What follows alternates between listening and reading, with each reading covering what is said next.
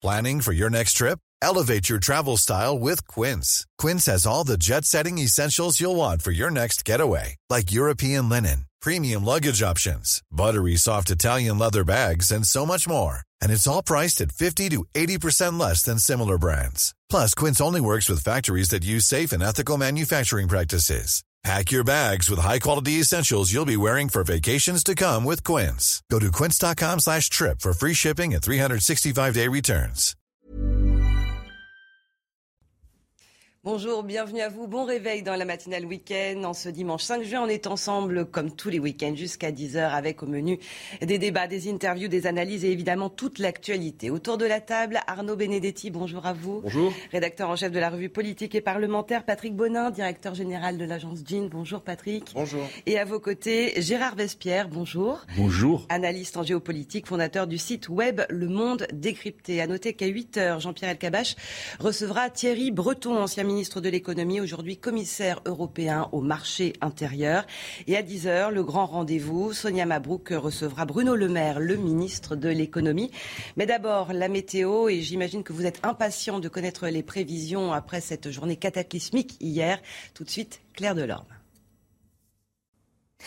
Bonjour à tous. Enfin un peu de répit après les orages de la veille. Donc en effet, mais à cela quand même un ciel assez couvert hein, sur les trois quarts du pays, donc particulièrement sur un bon tiers nord, mais également en direction du sud-ouest avec quelques grisailles qui auront tendance à être tenaces par endroits, mais du soleil en Méditerranée. Par contre, dans l'après-midi, eh bien à nouveau les orages vont pouvoir se réactiver, surtout sur un très large quart nord-est du pays. Donc encore de l'instabilité avec quelques averses qui pourraient être temporairement marquées. Partout ailleurs, ça sera quand même beaucoup plus calme, mais toujours nuageux, euh, particulièrement nuageux en direction des Pyrénées et toujours ce soleil en Méditerranée, mais au prix du vent qui va quand même souffler jusqu'à 70 km heure entre Corse et continent.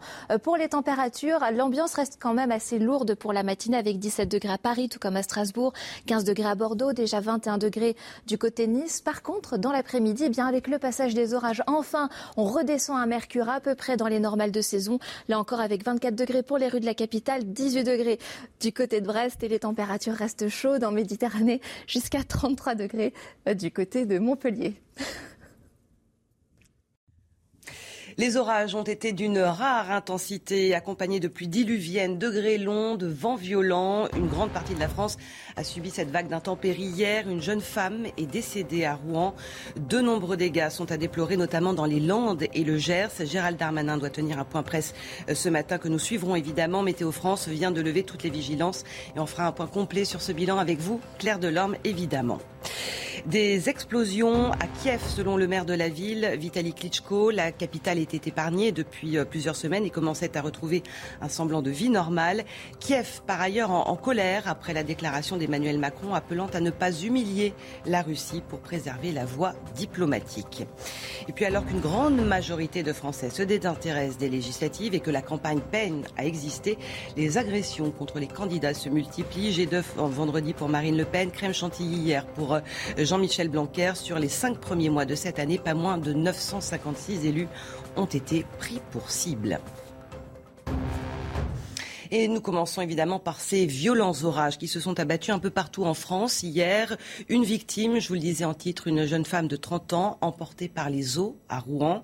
De nombreuses communes se sont retrouvées sous des trompes d'eau accompagnées de vents violents, plus de 100 km heure par endroit, comme dans Lyon, ou encore des grêlons énormes, comme dans les Landes et le Gers. Elisabeth Borne promet que le gouvernement sera là pour les territoires touchés. État des lieux avec Adrien Spiteri. À Tours hier, il valait mieux courir pour se mettre à l'abri. En quelques dizaines de minutes, il est tombé près de 30 mm d'eau dans cette agglomération. Juste après le déluge, les pompiers ont été fortement sollicités. Nous avons mobilisé donc pour faire face à cet événement plus de 120 sapeurs-pompiers euh, de tout, euh, de tout le département. Nous n'avons aucun blessé à déplorer, euh, donc qui, soit directement donc en lien avec avec cet élément tempétueux. À Versailles, dans les Yvelines, les rues ont été inondées. Les commerçants du centre-ville ont eu peur pour leurs magasins. On s'est retrouvé avec une, une, mare de, pluie devant la boutique mhm. et que si on ouvrait la porte, euh, franchement, ça, arrivait jusque-là. À quelques kilomètres de là, à Paris, les festivaliers évacuent les pieds dans une mare d'eau. Les organisateurs du Wheel of Green ont annulé le concert à cause des fortes pluies. Dans les Landes, des grêlons aussi gros que des balles de golf ont ravagé les vignes de cette viticultrice. Aujourd'hui, il ne reste rien de mes 8 hectares de vignes. Euh, ce vignoble a déjà été gelé euh, en début de saison, les, au mois de mars. Euh, nous avions environ 50% de la récolte de sauvée. là, hier soir, cet épisode grêleux a fini de ravager complètement le vignoble. Plus au nord à Rouen, une femme d'une trentaine d'années est décédée emportée par les eaux. Elle a été retrouvée coincée sous une voiture. Nous sommes avec euh, Jérôme François. Bonjour, vous êtes vice-président UNSA Pompier, maire de la ville de Mériel, c'est dans le, Val d'Oise. Euh, comment s'est passée la nuit pour vous euh, en région parisienne? Est-ce qu'il y a eu beaucoup d'interventions de pompiers? Oui, oui, sur la région parisienne, on est autour de 200 interventions euh, euh, de sapeurs-pompiers sur la région parisienne. Hein. Mais au global, alors j'aurai un point plus précis euh, d'ici une demi-heure, parce que bon, il faut toujours le temps de, la remontée d'informations. Mais oui, on est sur un, malgré tout un épisode, un épisode orageux qui a été très actif et qui générait beaucoup d'interventions chez les sapeurs-pompiers de différents types. Il y avait des risques évidemment aussi pour les pompiers dans ces interventions? Bon, là, on est sur un épisode, euh, hein, à chaque fois sur les témoignages, c'est extrêmement violent, mais c'est bref, ça dure entre 20 minutes et une heure. On n'est pas euh, sur des épisodes orageux comme on a pu le voir sur des épisodes Sévenol par exemple, où là c'est des heures de pluie qui viennent gorger euh, la terre, qui viennent faire sortir les, les rivières de leur lit et puis après quasiment raser les villes. Hein. On, a vu des images extrêmement violentes. Là, on est sur des épisodes très violents mais très courts qui font qu'en fait, quand, quand les secours interviennent et eh bien très rapidement euh, la, situation est revenue euh, au calme. Et puis on va être sur des euh, différents types d'interventions. On va, a tout d'abord les grêlons qui font des, dommages, et puis donc les sapeurs-pompiers vont être appelés à faire des bâchages pour, pour comment dire, rendre protéger les toitures en attendant qu'un professionnel euh, euh, puisse venir. On, a la pluie hein, qui a généré euh, des inondations, on a vu sur les images hein, des, plusieurs centimètres d'eau. et puis on a le vent qui lui également fait des dégâts puisqu'il va faire tomber les poteaux électriques, des arbres. Et là, la priorité des sapeurs-pompiers va être de faire du tronçonnage pour libérer les routes, tout simplement pour que les, secours puissent circuler. Est-ce que malgré les alertes de Météo France, vous avez été surpris par l'intensité de certains épisodes? Non, pas vraiment. Alors, il euh, euh, faut rappeler que l'alerte la, Météo France sont là depuis euh, avant-hier après-midi. Hein. donc, ça, c'est extrêmement, c'est un outil extrêmement précieux pour les sapeurs-pompiers parce que cela nous permet d'anticiper. Hein. en l'occurrence, vous avez au ministère de l'Intérieur un poste de commandement qu'on appelle le COGIC, euh, qui euh, lui euh, avait donc l'information et a pu anticiper, renforcer ses effectifs de manière à pouvoir faire face à, l'épisode qui allait arriver, et également transmettre l'information aux états-majors de zone, aux préfectures, et puis une fine à la mairie. Hein, vous l'avez dit, moi j'ai la casquette également de maire, donc je suis des deux côtés en tant que maire. Moi j'ai reçu avant-hier un mail et un SMS me disant qu'on entrait en, sur une période de vigilance orange sur le département. Donc c'est très pratique. Euh, ça permet de mettre en, en préalerte également tous les secours, hein. euh, notamment euh, alors, nous sur le terrain, dans les casernes, hein, 7000 casernes qui maillent le territoire français. Ça nous permet effectivement de se préparer, de renforcer les effectifs. Et puis, euh, pour le ministère, ça a permis de mettre euh, en alerte également ce qu'on appelle les moyens aériens, en l'occurrence les hélicoptères, qui finalement n'auront pas été trop euh, sollicités. Mais on se rappelle que les hélicoptères, quand il y a eu des, des, épisodes orageux, ont eu leur importance dans le sauvetage de personnes. Merci beaucoup, Jérôme François. Je rappelle vice-président UNSA Pompier et maire de Mériel dans le Val d'Oise. Merci pour votre intervention. Claire de vous nous aviez alerté ici même euh, sur les risques liés à ces orages. Euh, on peut faire un bilan qui est assez cataclysmique. Hein. Oui, en effet, un, bilan plutôt sérieux, assez lourd euh, quand même euh, par rapport à la saison. On est quand même à peine à l'été météorologique et déjà euh, un épisode d'une grande, précocité par rapport à sa, à sa violence. Donc, par exemple, on a pu relever l'équivalent ces 12 dernières heures, hein, l'équivalent donc de trois semaines de pluie, voire du mois complet du mois de juin, donc à certains endroits, comme par exemple en Bourgogne, en Auvergne, en Normandie ou encore dans le Limousin, et puis associé à ces pluies diluviennes, donc des grêlons de plus de 5 cm de diamètre qui a causé donc des dégâts assez importants, euh, que ce soit au niveau de la végétation ou encore des habitations, mais aussi euh, des véhicules. Donc des rafales de vent également tempétueuses. Donc on peut parler de tempête lorsque ces rafales dépassent les 100 km/h. Ça a été le cas cette nuit, là encore, euh, que ce soit donc pour le Puy-de-Dôme ou encore l'Allier ou encore la Loire ou Lyon. Et puis parlons-en également de l'activité électrique, puisqu'en 24 heures, 50 000 impacts de foudre ont été recensés, donc 41 000 sur ces 12 dernières heures. Donc là encore, les régions les plus touchées reviennent à la Bourgogne ou encore à l'Auvergne-Rhône-Alpes, mais aussi la Normandie. Mais la bonne nouvelle, donc, c'est que toutes les alertes sont levées pour aujourd'hui. Enfin, on va Et on verra ça encore avec vous, bien sûr, tout au long de la journée. Merci beaucoup, Claire. On en vient à la guerre en, Ukraine avec cette information qui est tombée tôt ce matin, aux alentours de, de 6 heures. Kiev, la capitale, victime de plusieurs explosions. C'est ce qu'a annoncé son maire, Vitaly Klitschko. Des explosions dans les quartiers de Darnitsky, de Dniprovski. Ce sont des zones très densément euh, peuplées. Gérard Vespierre, je me tourne vers vous. Vous êtes spécialiste des relations internationales. Est-ce que c'est surprenant On savait que Kiev euh, connaissait une accalmie depuis des semaines maintenant. Euh, comment interpréter ces, explosions dont on ignore encore l'intensité alors effectivement, c'est euh, surprenant, comme vous venez de le dire, par rapport à l'alcalmie, mais ça fait partie d'une stratégie, de la stratégie russe, qui a euh, un bras droit et un bras gauche, à savoir l'action militaire sur le terrain, mais aussi l'action psychologique, l'action de la terreur. Parce qu'en terrorisant par des bombardements aériens, soit euh, à partir d'obus, soit à partir de missiles, eh bien, vous créez une, une tension et une peur dans la population.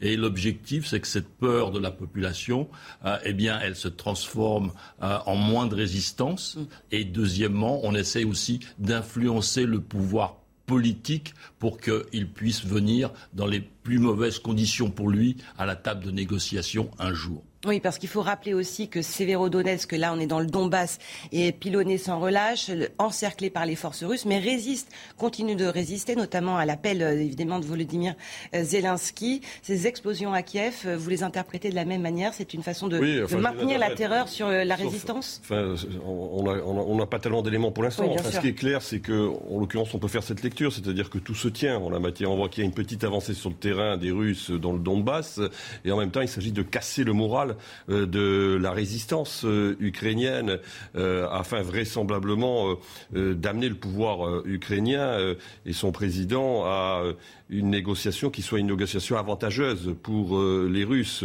Donc je pense qu'en effet, il y a ces deux leviers aujourd'hui qui jouent. le, terrain, en effet, les opérations sur le terrain dans le Donbass, et puis ensuite une action qui est une action qui est plus qu'une action de, de, propagande, qui est une action véritablement de, j'allais dire, d'une certaine manière, une action militaire aussi, hein, euh, euh, mais d'ordre euh, psychologique. Oui, ça a résonné non seulement à Kiev, mais dans beaucoup d'autres villes du pays, ces, alertes aux bombardements aériens. Voilà, il n'y a pas d'objectif militaire, c'est simplement pour faire peur aux civils, apeurer la, population de façon à avoir un, gain psychologique et abaisser l'esprit de résistance. Mais ce n'est pas le plus important. Il faut savoir que le général qui commande l'opération, l'invasion de l'Ukraine, vient d'être changé. Il sera resté sept semaines. Vornikov est parti il y a deux jours. Voyez-vous, le boucher euh, d'Alep, eh bien, il n'a pas tenu, il n'était pas préparé à mener une, guerre de cette ampleur et de cette complexité. Non, mais c'est aussi la volonté de montrer que les Russes sont déterminés, plus que jamais, euh, à obtenir, j'allais dire, leur, leur gain euh, de guerre. Et c'est aussi peut-être un message envoyé aux opinions publiques occidentales et aux dirigeants occidentaux. On avait dit la même chose pour l'arrivée du général. Maintenant qu'il est parti au bout de cette semaine, c'est plutôt une difficulté le terrain est difficile pour la Russie. Alors sur le terrain diplomatique, cette fois, je voudrais qu'on aborde la question des tensions qui euh, sont nées entre Kiev et, Paris. Tout est parti de cette phrase d'Emmanuel Macron vendredi qui appelait, je cite, à ne pas humilier la Russie. Le chef de la diplomatie ukrainienne, Dmitro Kuleba, a vivement réagi hier euh, sur Twitter. Voici ce qu'il dit. Les appels à éviter d'humilier la Russie ne peuvent qu'humilier la France ou tout autre pays, car c'est la Russie euh, qui s'humilie. Nous ferions tous mieux de nous concentrer sur la façon de remettre la Russie à sa place. Cela apportera la paix et sauvera des vies. Et Emmanuel Macron avait quand même ajouté qu'il ne fallait pas humilier la Russie pour que le jour où les combats cesseront, nous puissions bâtir un, chemin de, sortie. Est-ce qu'il a commis un faux pas?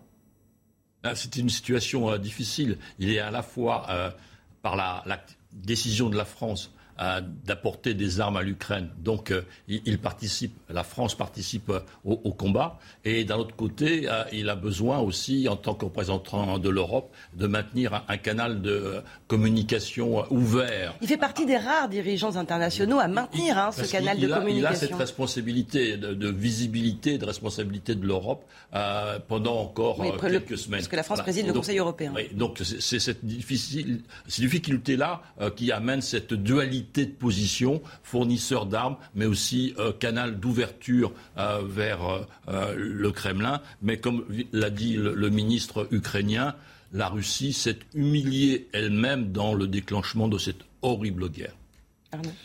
Oui, c'est depuis le début, en tout cas, euh, sa stratégie, c'est de maintenir ce lien, c'est de tenir ce fil. Il a eu plusieurs euh, conversations téléphoniques avec euh, la semaine dernière avec Il a communiqué d'ailleurs sur ces sur ces sur ces conversations téléphoniques. Mais je pense qu'au-delà de la situation, dire de, de, responsabilité qui est la sienne actuellement dans le cadre des institutions européennes, c'est aussi, j'allais dire, dans le dans la droite ligne d'une tradition française diplomatique, c'est-à-dire que on laisse ouvertes toutes les portes et notamment notamment avec les Russes. Et sur le fond, je pense qu'il n'a pas tort. C'est-à-dire qu'en effet, euh, la réalité, c'est qu'il y aura un après et qu'il faut déjà préparer cet après. Il est dans cet après et il n'a pas tort, de, en tout cas, d'agir et d'opérer de la sorte. En tout cas, c'est une position délicate, comme malgré tout, pour, euh, pour le président. Oui, c'est une position très délicate au niveau du grand public parce qu'effectivement, on le disait à l'instant, il s'agit d'être sur un fil. Après, il y a effectivement des enjeux diplomatiques, des enjeux aussi de communication vis-à-vis de l'Union européenne parce qu'il a montré aussi que la France joue son rôle de euh, au sein de l'Union européenne. Après, la, la, la, communication notamment ukrainienne par Twitter, en fait, la diplomatie, c'est un, un acte d'expert avec des vraies prolongations très pragmatiques sur les mois à venir l'usage de Twitter dans ce genre de discussion n'est pas mm. toujours le plus optimal. Twitter étant forcément un canal de communication très grand public, raccourcissant énormément les choix de mots. Donc, effectivement, d'un côté, la communication du président de la République et de l'autre côté, la communication des Ukrainiens qui, quand même, avec, euh, avec le temps, s'avère de moins bonne qualité ou de moins en moins efficace vis à -vis du grand public. Non, puis il prend acte aussi d'une situation qui, sur le plan international, au-delà des Occidentaux, est beaucoup plus partagée euh, dans la position vis-à-vis des Russes aussi. Retour en France avec cette série qui interroge sur le rapport que nous entretenons avec les politiques. Jean-Michel Blanquer, aspergé de crème chantilly dans le Loiret. Marine Le Pen, visée par un jet d'œuf dans le Nord. Les gestes violents émaillent cette campagne des législatives à une semaine du premier tour. On Solène Boulan. Sur cette vidéo, Jean-Michel Blanquer, vêtu d'une chemise blanche, se fait asperger de mousse. L'ancien ministre de l'Éducation nationale a été pris à partie ce samedi au marché de Montargis. Il a réagi à cette agression sur Twitter. Une campagne électorale est un moment de bonheur démocratique par l'échange. Ça se passe bien ici à Montargis à la rencontre des citoyens. Je viens d'être agressé par deux individus qui veulent casser cela. Ne l'acceptons pas. Vive le calme, vive le respect, vive la démocratie. La veille, Marine Le Pen a été visée par un jet d'œuf à Saint-Amand-les-Eaux dans le Nord. Des agressions préoccupantes pour ce politologue. Ce sont les symptômes de quelque chose qui probablement peut s'embraser. On sait que dès le moment où vous avez des violences vis des politiques, c'est que vous avez à la fois une crise de légitimité et une crise de la politique au sens qu'elle est eh l'outil de pacification du débat public. Selon les données provisoires du ministère de l'Intérieur, 956 élus ont été pris pour cible entre le 1er janvier et le 9 mai 2022, dont 773 victimes d'insultes, notamment des menaces de mort. En 2021, le ministère de l'Intérieur avait recensé 1186 élus victimes de violences. On en parle juste après les titres. Il est 7h15, Elisa Lukaski.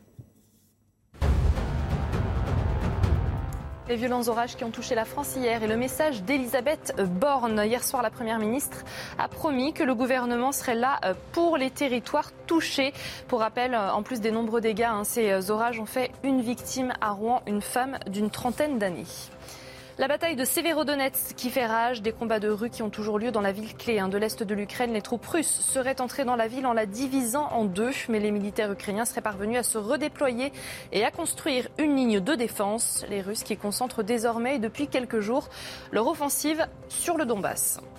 Et puis Gash a décroché son deuxième Roland Garros. La numéro 1 mondiale s'est facilement imposée face à l'américaine Coco Gauff à 6-1, 6-3 vaincu depuis 35 matchs, la Polonaise de 21 ans a remporté son deuxième titre du Grand Chelem et se positionne comme la patronne du tennis féminin mondial. Elisa.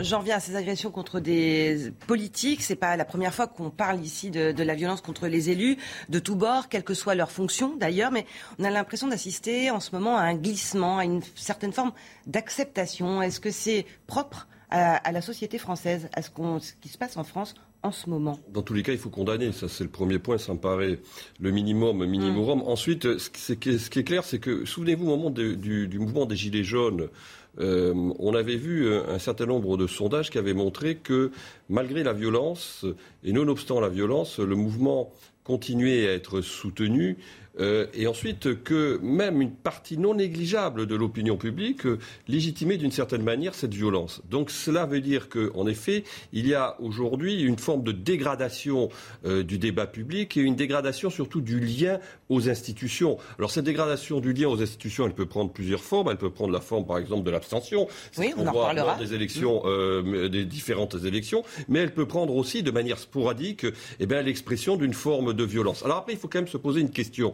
Parce que moi, j'ai quand même souvenir d'élections passées et d'élections législatives, ou d'élections même présidentielles, mais surtout d'élections locales, où euh, il y avait parfois, en effet, aussi euh, des moments d'extrême tension, voire de violence qui pouvaient euh, s'exprimer. Sauf que, vraisemblablement, ces moments-là avaient moins de visibilité qu'ils ne l'ont aujourd'hui. Donc c'est pour ça qu'il faut être toujours, j'allais dire, dans la perspective d'un regard un peu historique. parce que tout est filmé. Il ne s'agit pas, de relativiser, bien évidemment, ce qui se passe. C'est encore une fois inacceptable et inadmissible. Mais le fait, en effet, qu'aujourd'hui on puisse filmer euh, qu'il y ait euh, une information immédiate qui puisse euh, donner du sens d'une certaine manière à ce type d'événement change vraisemblablement le regard qu'on a aussi. Patrick? Oui, c'est vrai que l'apparition de Twitter et des réseaux sociaux fait que beaucoup de, euh, de, dérapages ont intérêt maintenant à avoir de la visibilité et donc on, en parle et on en voit plus. Après, il y a des moments très différents. Il y a une campagne politique aujourd'hui, donc évidemment d'abord ces images sont ô combien condamnables et ne doivent pas avoir lieu. Et il y a eu effectivement, on en a discuté sur ce plateau, énormément de menaces de mort liées à certains votes que des députés ont pu faire. On l'a vu dans énormément de départements. Je pense notamment à la députée de la Nièvre qui avait été à plusieurs fois, à plusieurs reprises euh, victime de ce genre de de, ce genre de, euh, de mails notamment et d'agressions. Et je, crois sincèrement que la période des élections est une période aussi très propice à cela. C'est toujours pareil. On souhaite que les, euh, les politiques soient au plus proche euh, des, des, habitants sur les circonscriptions. C'est le cas de M. Blanquer qui se déplace dans cette circonscription de Montargis. Et en même temps, bah, le risque, c'est qu'à aller au contact de, des, des, élus, il puisse y avoir ce, ce genre d'opération. Il y a quand même aujourd'hui sur le territoire une décrédibilité des politiques et notamment euh, des élus euh, locaux vis-à-vis de leur population. Et donc, on sait aussi que ce décalage peut générer ce genre de frustration. Euh, ces images sont clairement intolérables. Et il faut aussi éduquer, notamment les plus jeunes, à l'importance de la vie publique, l'importance de la vie politique et du respect lié à cette fonction et, à ces fonctions. Et ça commence à, l'école en apprenant notamment, le devoir de citoyen et pourquoi pas celui aussi, évidemment, d'aller voter. À une semaine du premier tour, les Français sont nombreux, je vous le disais, à se désintéresser des législatives. Le taux de participation pourrait à nouveau être historiquement bas, comme lors des dernières législatives. Reportage à la gare Montparnasse pour euh, voir un peu l'état d'esprit de quelques Français avec Clémence Barbier et Charles Baget. Dans la liste de leurs priorités, les loisirs, mais pas la politique. À quelques jours des élections législatives, certains Français n'iront pas voter. Nous sommes en concert, donc nous travaillons et nous ne pourrons pas être euh, présents à nos bureaux de vote. Ben, moi, je vais voter euh, au premier tour, mais au deuxième tour, je ne pourrai pas voter, je serai en vacances. Pour la plupart des personnes, je pense qu'ils ne voient pas l'intérêt. Ça, je ne connais pas trop. Brigitte, retraitée, fait partie de ceux qui ne croient plus en la politique, mais elle votera aux législatives pour le candidat qui défendra le pouvoir d'achat. Il faut voter, si on ne vote pas, ça ne sert à rien. Il faut remettre du pouvoir d'achat, parce que là, on n'en a plus. Engagé en politique lors de la dernière présidentielle, Raphaël ne ratera pas ce rendez-vous citoyen. C'est important d'avoir euh, d'avoir des députés qui vous ressemblent, d'avoir des députés qui, portent la voix aussi de notre territoire à l'Assemblée.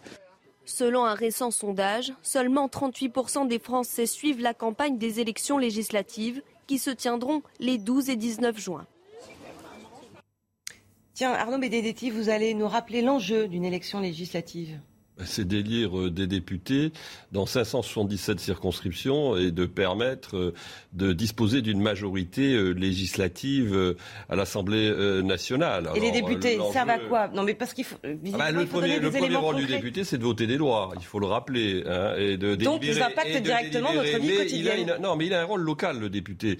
L'élection législative, c'est une élection bien sûr nationale, mais avec une dimension locale, parce que il est aussi le représentant des habitants président d'une circonscription et qu'il défend des dossiers locaux, notamment à Paris. Donc il a non seulement un rôle qui est un rôle de législateur, mais il a aussi un rôle de représentant de, du corps social de sa circonscription. C'est important d'entendre ça pour comprendre l'enjeu de cette élection, qui est tout sauf anodine. Il faut que les téléspectateurs comprennent que dans leur, dans leur région, dans leur circonscription, le fait de défendre l'hôpital de proximité, le fait de défendre le fait qu'ils aient accès à la fibre optique pour pouvoir avoir Internet au, débit chez eux, tous ces éléments passent d'une manière ou d'une autre par le ou la députée qui va défendre les intérêts de ces territoires, territoires parfois très complexes euh, à gérer parce que gérant à la fois une certaine forme de ruralité et des grandes villes. Donc le député a un rôle essentiel, il faut aller voter. Et surtout, il faut aller voter et se mobiliser parce que souvent, après les élections, on dit Ah ben non, mais si j'avais su, mm. j'aurais dû aller voter. Ou on demande plus de proximité, plus, d'être plus souvent entendu. Mais quand on a l'occasion d'être entendu, on ne s'exprime pas. Donc oui, il faut aller voter. Ces élections sont essentielles à la vie démocratique d'un pays comme le nôtre. Gérard Vespierre au-delà, comme vient de le préciser Arnaud, effectivement, du vote des lois, il y a après le contrôle. Et il y a aussi l'investigation. Donc le député, il va être en charge de contrôler euh, l'action du gouvernement. Et puis aussi, on l'a vu encore récemment, même maintenant, peut-être avec une forme de dérive, mais il y a un événement particulier en France, on nomme une commission d'investigation. Donc voyez-vous, il y a euh, la décision de loi et aussi le contrôle de l'action. Et c'est un moyen donc pour le citoyen d'exercer son son pouvoir. Euh, on revient dans un instant avec bien sûr un point complet sur ces violents orages qui ont frappé une grande partie de la France, sur les prévisions pour la suite du week-end. Nous irons aussi en Ukraine où des explosions ont été entendues à Kiev, où d'intenses combats se poursuivent à Severodonetsk. Et puis nous irons à Londres pour la fin des quatre jours de jubilé des 70 ans de règne de la reine Elisabeth II d'Angleterre. À tout de suite. 7h30, bienvenue à vous si vous vous réveillez à l'instant. Vous êtes dans la matinale, le week-end. Nous allons revenir bien sûr sur euh, ces orages parfois extrêmement violents qui se sont abattus un peu partout en France. Hier, une jeune femme est morte à Rouen. Beaucoup de dégâts à déplorer, notamment dans les Landes et dans le Gers. Toutes les alertes ont été levées euh, ce matin euh, par Météo France. Le point complet avec Claire Delorme dès le début de cette édition. À une semaine du premier tour des législatives, Jean-Luc Mélenchon continue d'y croire dur comme fer alors qu'Emmanuel Macron sort de sa réserve pour sonner une sorte de branle-bas de combat. Les détails sur ce drôle de duel à distance avec vous, Elisa Lukavski. Et puis en Angleterre, le jubilé de la reine touche à sa fin après quatre jours d'intenses festivités. Très fatiguée, Elisabeth II, qui a 96 ans, ne s'est pas montrée depuis son apparition au balcon jeudi. Mais la ferveur ne faiblit pas, sa popularité reste immense avec un concert sublime sur lequel nous reviendrons. C'était hier soir à Buckingham. Les dégâts considérables liés à ces violents orages qui ont donc frappé une grande partie de la France. Hier, Gérald Darmanin euh, va tenir un point presse ce matin sur la situation. En attendant, état des lieux en images avec Adrien Spiteri. À Tours hier, il valait mieux courir pour se mettre à l'abri. En quelques dizaines de minutes, il est tombé près de 30 mm d'eau dans cette agglomération. Juste après le déluge, les pompiers ont été fortement sollicités. Nous avons mobilisé donc pour faire face à cet événement plus de 120 sapeurs-pompiers euh, de tout, euh, le département. Nous n'avons aucun blessé à déplorer, euh, donc qui, soit directement donc en lien avec avec cet élément tempétueux. À Versailles, dans les Yvelines, les rues ont été inondées. Les commerçants du centre-ville ont eu peur pour leurs magasins. On s'est retrouvé avec une, une, mare de, pluie devant la boutique. Mhm. Et que si on ouvrait la porte, euh, franchement, ça arrivait jusque-là. À quelques kilomètres de là, à Paris, les festivaliers évacuent les pieds dans une mare d'eau. Les organisateurs du Wheel of Green ont annulé le concert à cause des fortes pluies.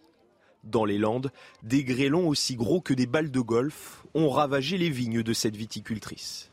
Aujourd'hui, il ne reste rien de mes 8 hectares de vignes. Euh, ce vignoble a déjà été gelé euh, en début de saison, les, au mois de mars. Euh, nous avions environ 50% de la récolte de sauvée. là, hier soir, cet épisode grêleux a fini de ravager complètement le vignoble. Plus au nord à Rouen, une femme d'une trentaine d'années est décédée emportée par les eaux. Elle a été retrouvée coincée sous une voiture. Claire Delorme, euh, vous l'aviez annoncé, hein, Météo France l'avait annoncé, mais c'est assez surprenant que ça arrive aussitôt dans la saison estivale. Hein. Exactement, c'est assez précoce. D'habitude, c'est euh, le genre d'épisode que l'on rencontre plutôt pour une fin août avec ces conflits de masse d'air. Là, c'est vrai que pour euh, les premières semaines de l'été météorologique, c'est vrai que c'est assez précoce. Donc, un bilan, on va dire, assez sérieux, donc avec d'importants cumuls de pluie. Donc, l'équivalent de trois semaines, voire du mois complet du mois de juin, donc tombé en l'espace de même pas 12 heures. Donc, ça s'est surtout passé en Bourgogne, en Auvergne, en Normandie ou encore dans le Limousin, associé à ces fortes pluies, eh bien des grêlons de la taille euh, d'une balle de ping-pong, plus de 5 cm de diamètre, donc pouvant ravager en effet donc les végétations, la végétation, les récoltes ou encore euh, les habitations. Et puis aussi euh, des vents tempétueux, tempétueux car plus de 100 km heure. On a relevé par exemple 106 km heure à Saint-Gervais, là encore dans le Puy-Dôme, ou encore 104 km heure dans l'Allier, ou encore dans la Loire. Et donc associé à ça, évidemment aussi des impacts de foudre assez conséquents. En moins de 12 heures est tombé plus de 41 000 impacts au sol. Donc là encore, les régions les plus touchées euh, sont la Bourgogne, l'Aveyron, la Saône-et-Loire, donc la Nièvre, la Corrèze, euh, jusqu'à 3867 par exemple dans l'Allier, euh, dans la nuit, ce n'est quand même pas rien. Donc là maintenant, la masse d'air, elle s'est quand même refroidie. Donc on aura encore des orages, mais ça sera vraiment rien à voir avec, avec le cataclysme d'hier. Merci beaucoup Claire. Je précise que Gérald Darmanin, le ministre de l'Intérieur, va tenir un point presse dans la matinée aux alentours de 8h30, 9h et Elisabeth Borne promet que le gouvernement sera là pour les territoires touchés. Il en a fait presque un slogan depuis sa défaite à la présidentielle. Jean-Luc Mélenchon espère qu'Emmanuel Macron le nomme Premier ministre. Oui, mais voilà, le président balaie d'un revers de main cette possibilité. Mais avec des sondages encourageants, le leader de la NUP ne s'annonce pas vaincu, ne s'avoue pas vaincu en tout cas. Elisa Lukavski, le duel entre les deux est plus que jamais d'actualité. Oui, quand on regarde euh, les intentions euh, de vote des Français pour les élections législatives, on constate qu'obtenir la majorité absolue est incertain pour le parti au pouvoir. Pour rappel, l'Assemblée nationale compte 577 députés. La majorité absolue est donc de 289 euh, sièges. D'après le dernier sondage sur les législatives, la majorité présidentielle, elle obtiendrait entre 275 et 310 députés, alors que la NUPES en aurait entre 170 et 205. Mais pour autant, dans les, dans les rangs LREM, on reste serein, voire même un petit peu incisif. Il n'y a pas d'inquiétude, une élection n'est jamais euh, gagnée d'avance. Si on faisait de la politique en fonction des sondages, Jean-Luc Mélenchon aurait pris sa retraite il y a longtemps. En déclaration de Christophe Castagnère, le président hein, du groupe LREM à l'Assemblée nationale. Du côté de Manuel Bompard, lieutenant hein, de Jean-Luc Mélenchon, on voit ces législatives tout simplement comme le troisième tour euh, de la présidentielle. Emmanuel Macron ou la NUPES, c'est ce choix que les électeurs devront trancher au second tour le 19 euh, juin. La NUPES, une force d'opposition qui compte peser, voire même perdurer. À la question de savoir si le parti a un avenir après ces élections euh, législatives, la réponse est oui. Je cite Manuel Bompard, exercer immédiatement le pouvoir ou préparer les victoires de demain. Merci euh, Elisa. Arnaud Benedetti, euh, on a vu le président obligé de, descendre euh, dans l'arène. On a le sentiment qu'il avait voulu un petit peu passer au-delà des législatives, comme il avait fait un peu pour la, présidentielle. Finalement, il est rattrapé, il est obligé de se confronter à, ce duel tant voulu par Jean-Luc Mélenchon. Oui, il est obligé de descendre dans l'arène parce que finalement, ces élections législatives sont vraisemblablement beaucoup plus incertaines qu'il ne l'imaginait au moment de sa reconduction au soir du second tour de l'élection présidentielle. Pour euh, plusieurs raisons. D'abord, on a un champ politique qui est beaucoup plus désagrégé qu'il ne l'était il y a encore même cinq ans, et même s'il y a cinq ans déjà, cette désagrégation avait largement commencé. Deuxième élément, c'est que force est de constater que Jean-Luc Mélenchon a réussi en partie son pari, puisque déjà, il a permis à la gauche de revenir dans le jeu. Il faut se souvenir qu'il y a trois mois, quatre mois, quand on regardait les sondages, on avait une gauche dont euh, les candidats euh, n'intervenaient pas à exister, même Jean-Luc Mélenchon ne disposait pas de cette dynamique. Là, il a réussi non seulement, lui, a prouvé que sur le plan de l'élection présidentielle, il était en mesure euh, de faire jeu égal avec euh, euh, presque, en tout cas au, premier tour, avec, ses principaux candidats, ses principaux concurrents, mais qu'il était capable aussi de créer des conditions d'unité, ce qui n'était pas gagné. Ça, c'est le deuxième élément. Le troisième élément, c'est que, bon, il y a aussi manifestement une forme d'insatisfaction ou de frustration qui est liée à l'élection présidentielle. On a vu, là aussi, un certain nombre d'études qui montrent que les Français souhaiteraient vraisemblablement peut-être pondérer le résultat de l'élection présidentielle par euh, une élection législative qui donnerait éventuellement une majorité relative euh, au président de la République, à l'Assemblée nationale, voire pas de, pas de majorité du tout, on n'en sait rien.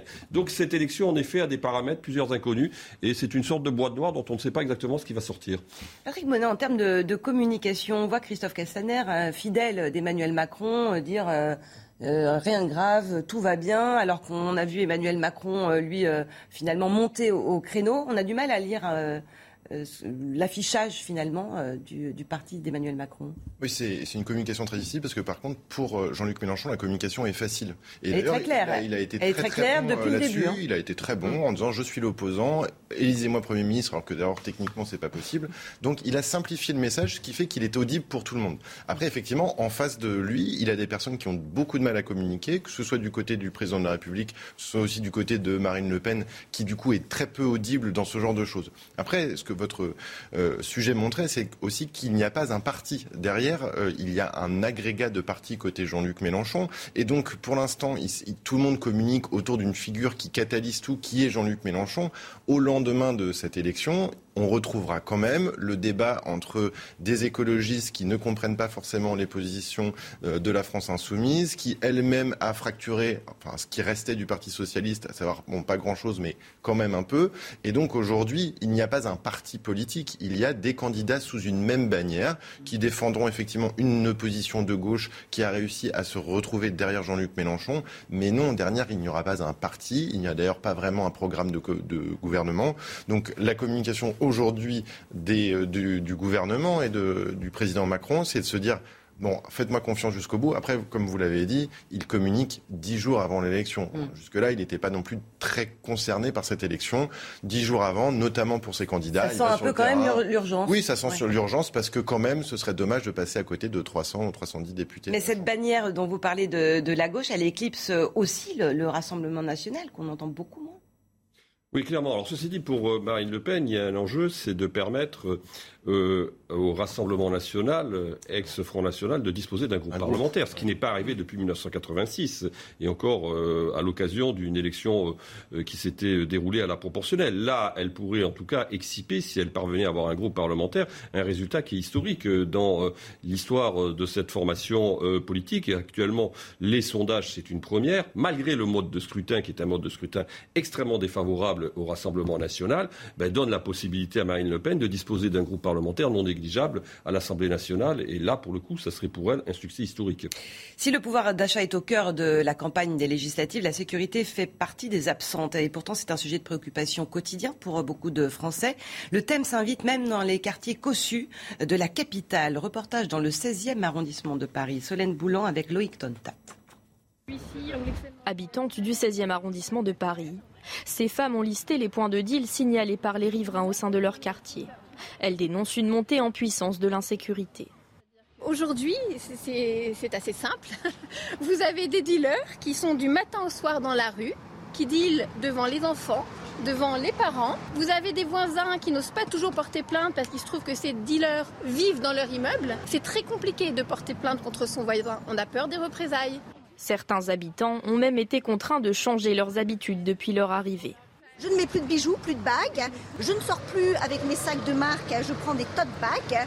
D'autres dénoncent le comportement de certains riverains, comme cette femme dont le mari a subi une agression en pleine rue.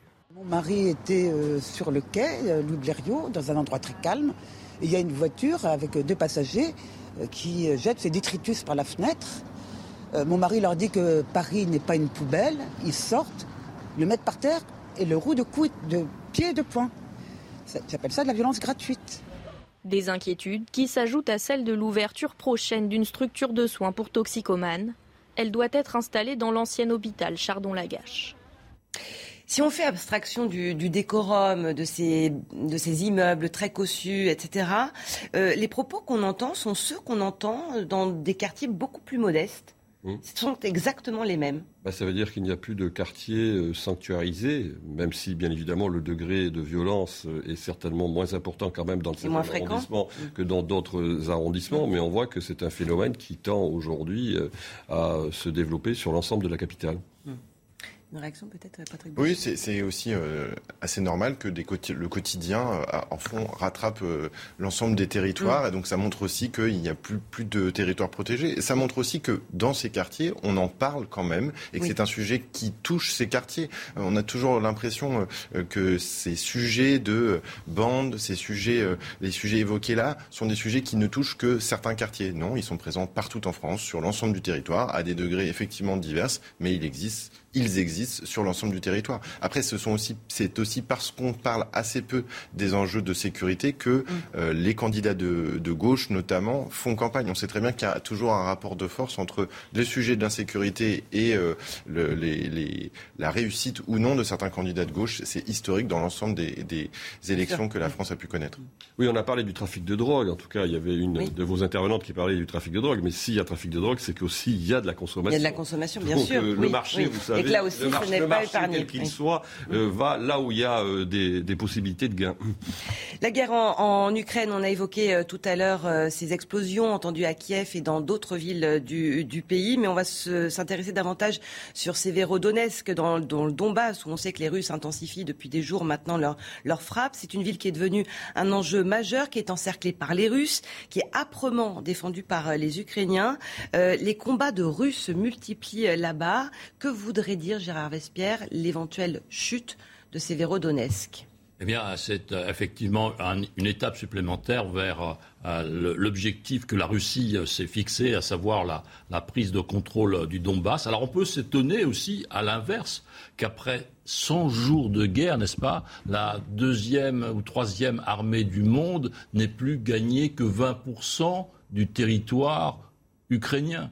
Nous nous aurions dit ça le 25 février, le lendemain, le lendemain de l'attaque, on aurait dit vous n'êtes pas sérieux. Donc, voyez-vous, il y a quand même un esprit fantastique de résistance. La ville n'est pas encerclée, elle est menacée parce qu'il y a encore euh, la possibilité euh, d'évacuer. Mais le pouvoir ukrainien a bien dit qu'ils avaient reconquis un certain nombre de, de, positions. Donc, il y a une grande incertitude et effectivement, le combat est très, très âpre. On, on écoute Volodymyr Zelensky, on continue d'en parler. Les troupes russes ont à nouveau tiré sur les zones frontalières de la région de Soumy, sur Mykolaiv, sur les villes et les habitants de la région de Zaporizhzhia et sur la région de Kharkiv. La situation à Severodonetsk, où les combats de Russes se poursuivent, reste extrêmement difficile. La situation est également difficile à Lysychansk, Marinka, Kourkarov et d'autres villes et communautés du Donbass. Les frappes aériennes, l'artillerie et les attaques à la roquette sont constantes.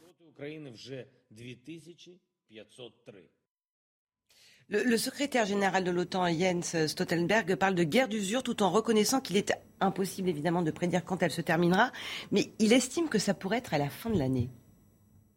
Peut-être a-t-il des éléments que nous n'avons pas, en l'occurrence, mais en, la, la, la, réalité, c'est qu'on s'installe quand même considérablement dans la durée. Cette guerre d'usure euh, C'est une guerre d'usure, et je rejoins ce qui a été dit, c'est-à-dire que c'est vrai que au mois de février, lorsque les Russes ont déclenché leur offensive, on pouvait s'imaginer que, au moins, par exemple, pour ce qui concerne le Donbass, les objectifs de guerre seraient assez rapidement euh, atteints. Ce n'est pas le cas. Mmh. Donc, euh, finalement, l'offensive de Poutine a euh, eu deux conséquences. D'abord, euh, de réactiver vraisemblablement le sentiment national ukrainien, ça c'est extrêmement important. Au combien oui. Et au combien. Euh, et également, elle a eu pour autre conséquence, finalement, de montrer les limites, j'allais dire, militaires de cette offensive, en, en l'occurrence. Mais ce qui, ce qui, est sûr, c'est que depuis quand même quelques jours, on voit qu'il y a une progression des Russes sur le terrain.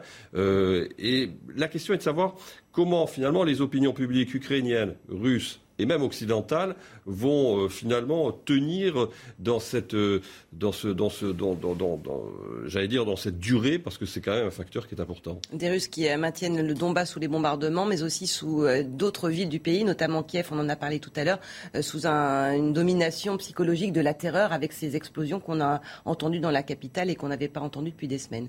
Absolument.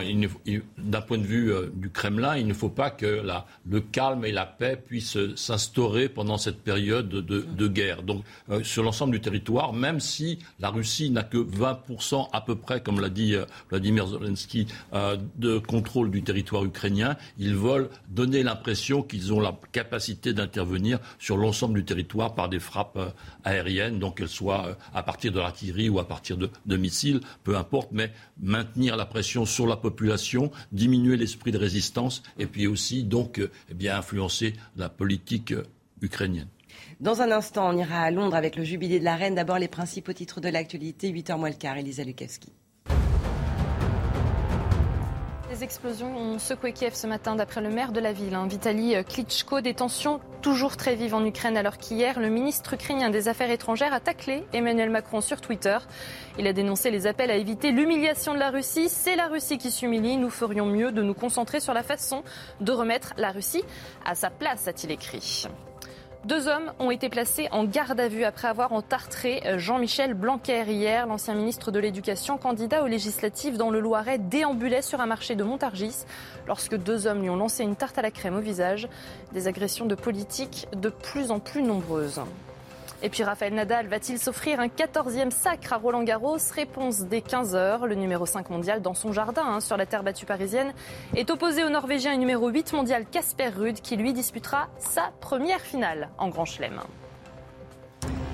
Elisabeth II au sommet de sa popularité à l'occasion de son jubilé de platine, ses 70 ans de règne. On en est au quatrième et dernier jour de festivités. Ce sont des, des milliers, des dizaines de milliers de pique-niques qui vont être organisés aujourd'hui un peu partout en Angleterre au lendemain de, de ce concert où il y a une pléiade de stars. Je sais que Patrick Bonin y a été particulièrement sensible. En, en, tout cas, la ferveur est à son comble, comme en témoignent les, les boutiques complètement dévalisées de souvenirs royaux. Le reportage à Londres de Régine Delfour, Ali Chomi et Thomas Choma. Des t-shirts, des assiettes ou encore des boîtes de thé. Dans les boutiques londoniennes, les souvenirs à l'effigie de la reine débordent des étagères. Tu préfères laquelle? Celle-là, elle est plus classe. En 70 ans de règne, Elisabeth II est devenue une marque très appréciée par de nombreux touristes. J'hésite un peu entre le drapeau, le mug et euh, ce euh, cette petite chose qui a l'air très sympa. Et euh, donc je pense que c'est ce que je vais prendre. C'est juste un souvenir pour une occasion très spéciale. Ce n'est pas tous les jours qu'on célèbre les 70 ans de la reine. Une frénésie qui pousse sans cesse ce vendeur à regarnir les rayons. D'habitude, avant ce genre d'événement, on vend beaucoup les mois qui précèdent. Mais là, ça fait un an qu'on vend très bien ces produits. Et ces derniers jours, on est vraiment débordé. Le stock est presque vide. Selon le Centre britannique de recherche sur le commerce, les Anglais devraient dépenser rien qu'en souvenirs plus de 330 millions d'euros à l'occasion du jubilé de platine. Gérard Vespierre, c'est impressionnant à quel point euh, cette euh, reine impacte tout son, son, pays et les autres pays qui observent ça avec euh, fascination, avec une forme d'admiration aussi, peut-être de, de, jalousie, parce qu'elle cimente en quelque sorte la société britannique. Alors la, la jalousie est-elle sur la personne ou sur la durée politique, n'est-ce pas Mais politique avec un P majuscule. Oui. 70 ans de règne, n'est-ce pas Donc, euh, quel est l'autre roi ou quels sont Louis les autres, bien sûr. les autres présidents, n'est-ce pas, qui ne seraient pas jaloux, envieux d'une telle longévité. Donc c'est magnifique. Elle a connu, je crois, 14 ou 15 premiers ministres. Donc bon, euh, il y a effectivement une image euh, très très forte de la royauté. Euh, anglaise, de Grande-Bretagne, donc qui se dégage de cette opération mondiale de relations publiques. Le Commonwealth is back. Là, c'est euh, c'est un, un, du génie de la communication, euh, Patrick Bonin. Oui, effectivement, je, je, suis tout à fait d'accord. Ça montre la puissance des relations publiques. Je suis tout à fait d'accord avec mon voisin. Mm. Et c'est très important Merci. aussi de montrer cet élan patriotique, des moments où justement on parle de son pays avec le sourire et avec envie. Si on prend notre, le, un parallèle avec la France, ça fait quand même très longtemps, même le jour de l'élection d'Emmanuel Macron, qu'on n'a pas entendu des musiques, des concerts, euh, un grand élan avec le drapeau, le sourire et, euh, et l'envie. Et en fait, ce que font souvent d'ailleurs très très bien ces Anglais, c'est ces moments de grande communion avec cette ferveur patriotique, ce drapeau anglais présent, ces stars qui chantent. Donc oui, ça donne le sourire. D'ailleurs, autour de ce plateau, quand on parle de ce sujet, oui. c'est un sujet de sourire. Oui. Ça montre l'importance des relations publiques dans notre monde actuel et ça montre aussi l'importance de ce genre d'événement sur l'image même du gouvernement britannique qui a quand même pendant très longtemps ces dernières semaines avec Boris Johnson oui. pris et, et c'est pas fini pour et lui. C'est pas fini, le Brexit, etc. Là, ça montre la toute puissance effectivement de, la, de, de l'empire britannique et c'est formidablement Mais orchestré. D'autant que c'est une société qui est très fracturée. Il y a le Brexit, il y a les fêtes, etc. Enfin bon, il y a l'inflation. C'est, elle c'est aussi fracturée que dans beaucoup d'autres pays. Oui, complètement. Mais il y a ce ciment-là. Une société archipélisée aussi, la société britannique. Mais la réalité, c'est que c'est aussi la puissance d'une institution, tout simplement, qui s'appelle la monarchie monarchie, la monarchie constitutionnelle, où vous avez au-dessus finalement des divisions qui sont les divisions dont on vient de parler de la société euh, britannique,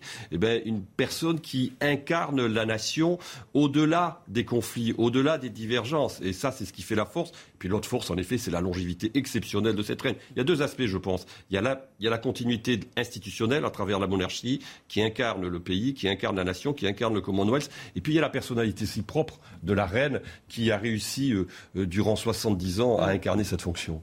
Ben, n'oublions pas quand même que nous savons aussi nous réjouir et, faire la fête ensemble. Il nous faut un ballon rond et gagner la Coupe du Monde de football, mais on sait aussi le faire. il va falloir patienter un petit peu alors.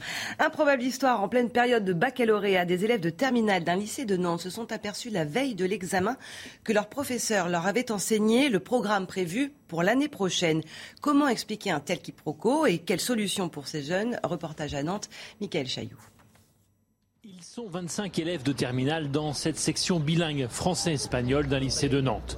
Mercredi, ils passaient l'épreuve d'histoire en espagnol. Là, j'ai ma fiche de révision euh, de tout ce qu'on a appris durant l'année et euh, donc d'un thème euh, qu'on a tous appris mais qui finalement n'est pas tombé et ne pouvait pas tomber parce qu'il n'était pas au programme. Les candidats ont découvert par hasard la veille de l'épreuve que leur enseignant leur avait fait travailler le programme qui entrera en vigueur l'année prochaine après la réforme. Grosse angoisse, nuit blanche et épreuve ratée. Un prof qui n'enseigne pas le bon programme, c'est presque surréaliste. On ne comprend pas comment ça peut se passer. A priori, il y a quelqu'un qui est relativement isolé pour faire un programme qui n'est pas le bon. Donc euh, certainement qu'il n'y a pas de collectif autour et euh, qu'il n'y a peut-être pas de, de réunion d'information des professeurs. Un couac qui pourrait avoir des conséquences très fâcheuses pour certains élèves. Je prévoyais d'aller étudier en Espagne. Vu que l'épreuve est quoi 15 euh, je pense que je l'aurais pas et du coup euh, bah, ça compromet mon plan et maintenant j'ai revu à la baisse. Le rectorat étudie le dossier et dans un communiqué indique que toutes les mesures seront prises pour que cette situation ne porte aucunement préjudice aux candidats. C'est ce qu'on espère pour eux. Résultat du bac le 5 juillet prochain. Puis c'est la saison des mariages et des demandes en mariage. Regardez cette vidéo euh, qui va peut-être vous faire réagir en plateau, tournée en France mais devenue virale aux États-Unis. Un Américain fait sa demande euh, à Disneyland Paris cette semaine et au moment où euh, sa douce s'apprête vraisemblablement à dire oui, voilà qu'un employé euh, du parc débarque, interrompt la séquence puisque cette scène était interdite au public alors que euh, le jeune homme avait demandé l'autorisation à un membre du staff précédemment. bilan, le Disneyland dit regretter la façon dont cela a été géré. Nous nous sommes excusés auprès du couple concerné et nous avons proposé d'arranger les choses. Voilà. Bon. Non, pas de réaction. C'est un Comme quoi, ça marche pas à tous les coups. Euh, ça peut pas, ça peut pas marcher à pour Disney. pour Disney. Ça marche moins bien. Ils pourront les inviter pour le voyage de noces. Bah, bah, bah, voilà, voilà. Le sport avec euh, la suite de la Ligue des Nations. L'Italie et l'Allemagne se sont neutralisés ce samedi à Bologne, un but partout. L'ouverture du score de Lorenzo Pellegrini, parfaitement servi par Wilfried Nyunto, 18 ans, et qui fêtait sa toute première sélection. Trois minutes plus tard, Joshua Kimmich égalise, quatrième but en sélection pour le joueur du Bayern Munich. Dans l'autre match du groupe, la Hongrie a battu l'Angleterre 1-0. But de Chobochlai sur pénalty, l'Angleterre restait sur une série de 22 matchs sans défaite. La Hongrie, justement, en tête au classement avec 3 points. Deuxième place pour l'Allemagne, troisième pour l'Italie, quatrième place occupée par l'Angleterre.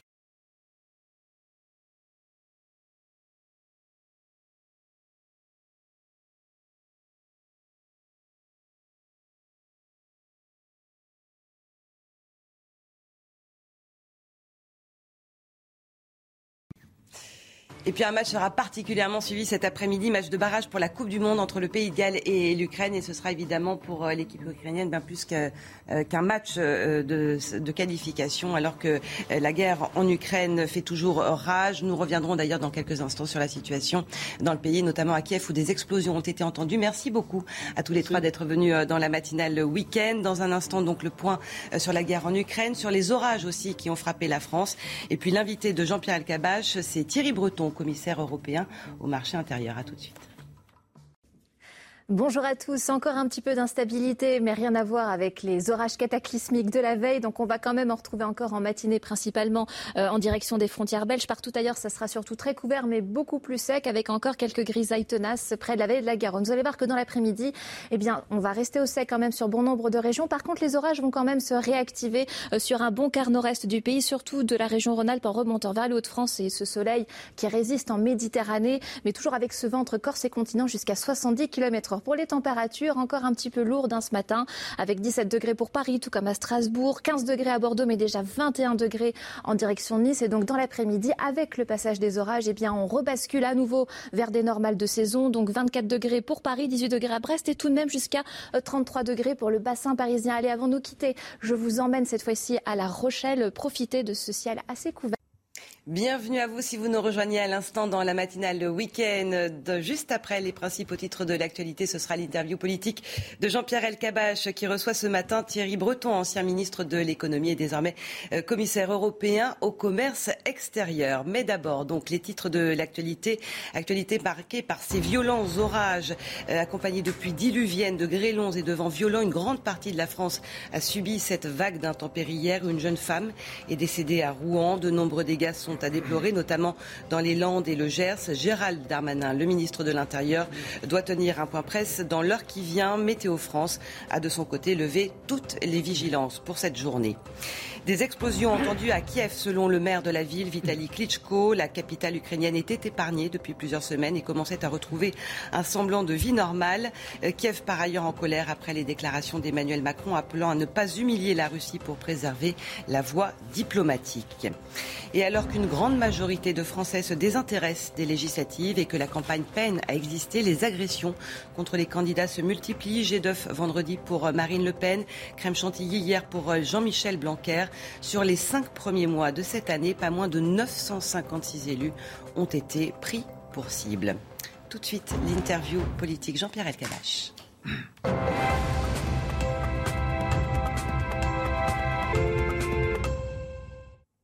D'abord, bonjour à tous et bienvenue. Thierry Breton, vous êtes euh, en charge de l'immense secteur du marché intérieur, de la stratégie de l'Europe. Et je pense que ça convient parfaitement à votre créativité, à votre énergie, oui, et à votre principe de dire la vérité. Alors aujourd'hui, les Français, comme la plupart des Européens, sont inquiets parce qu'ils voient, comme on l'a dit encore tout à l'heure, les conséquences de la guerre euh, d'Ukraine chez eux. Ils voient les conséquences sur leur vie de tous les jours, sur leur pouvoir d'achat, et en plus maintenant, mais c'est momentané, on l'espère, les orages. Est-ce que vous dites aux Européens, ou vous nous dites, il y a un changement d'époque, serrez les ceintures les changements que vous venez d'évoquer sont de différentes natures. Ça n'aura pas échappé à nos auditeurs. Il y a évidemment d'abord le changement climatique. C'est celui euh, qui effectivement a intéressé nos, compatriotes, mais aussi un nombre important de nos concitoyens européens. Euh, c'est vrai que le changement climatique, il est à l'œuvre.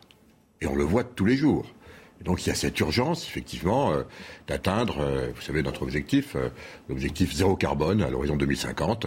On sait, de façon certaine, scientifique, avérée, il n'y a plus de climato-sceptiques, je pense, désormais, que, voilà, le réchauffement climatique, les émissions de CO2 dans l'atmosphère, eh bien ça provoque euh, ça provoque ce qu'on est en train de vivre. Donc, euh, oui, on, est dans une situation d'urgence.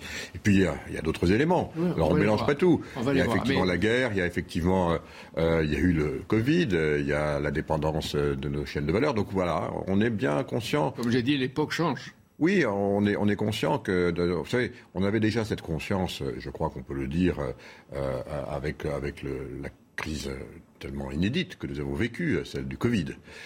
On a vu qu'on était dépendant, on a vu qu'il fallait reconquérir euh, notre souveraineté dans bien des domaines. Ça a été fait avec les vaccins, vous vous en souvenez. Euh, je m'en suis occupé et ça a été un combat de tous les jours, mais qui lui dit du reste Jean-Pierre Elkabbach. En l'espace de quelques mois, l'Europe est devenue euh, la pharmacie du monde. C'est le continent qui a fabriqué le plus grand nombre de vaccins pour nos concitoyens, mais aussi pour le reste du monde. Donc on peut le faire quand on s'en donne les moyens. on va voir dans quel domaine justement. Mais vu de Bruxelles, à quoi ressemble aujourd'hui la France? Est-ce qu'elle est prête à tout ce qui est en train de se produire? Est-ce que vous la voyez forte de ses ressources, peut-être de quelques atouts, ou vous la voyez fatiguée, divisée, comme on dit, un peu somnambulique? Non, la France est un grand pays, évidemment. La France est un, pays majeur au, sein de l'Union européenne. Euh, la France est l'un des moteurs euh, essentiels D'accord, mais elle est divisée. Européen. Là, oui, mais comme les présidentielles, il y a trois grands blocs. Oui, Jean-Pierre Gamache, c'est ce qu'on appelle la, fragmentation. C'est, euh, vous savez, c'est nos, démocraties. On est d'abord, je voudrais le redire, peut-être de façon très, très, très calme, mais, mais peut-être avec un peu de profondeur. Nous sommes euh, la première, euh, vraiment la première réelle, vraie démocratie du monde libre. On est 450 millions de citoyens européens. Les États-Unis, c'est 310 millions. Bien sûr, il y a l'Inde, mais enfin, on voit ce qui se passe en Inde. Oui, on est la première démocratie, la plus grande, beaucoup plus importante que ne le sont les États-Unis. Ça nous donne effectivement un devoir. Et c'est vrai que d'être une grande démocratie, c'est pas facile. Alors, quand on voit ce qui se passe aux États-Unis, je ne veux pas m'éterniser, mais enfin, nos auditeurs le comprendront. Mmh. Donc voilà, nous sommes une grande démocratie. Il y a de la fragmentation dans les partis politiques, c'est exact, mais pas uniquement en France, partout en Europe. Et pour ça, qu'est-ce qu'il faut? Il faut une vision, il faut un élan. Il faut un ciment. Notre ciment à nous, c'est l'état de droit.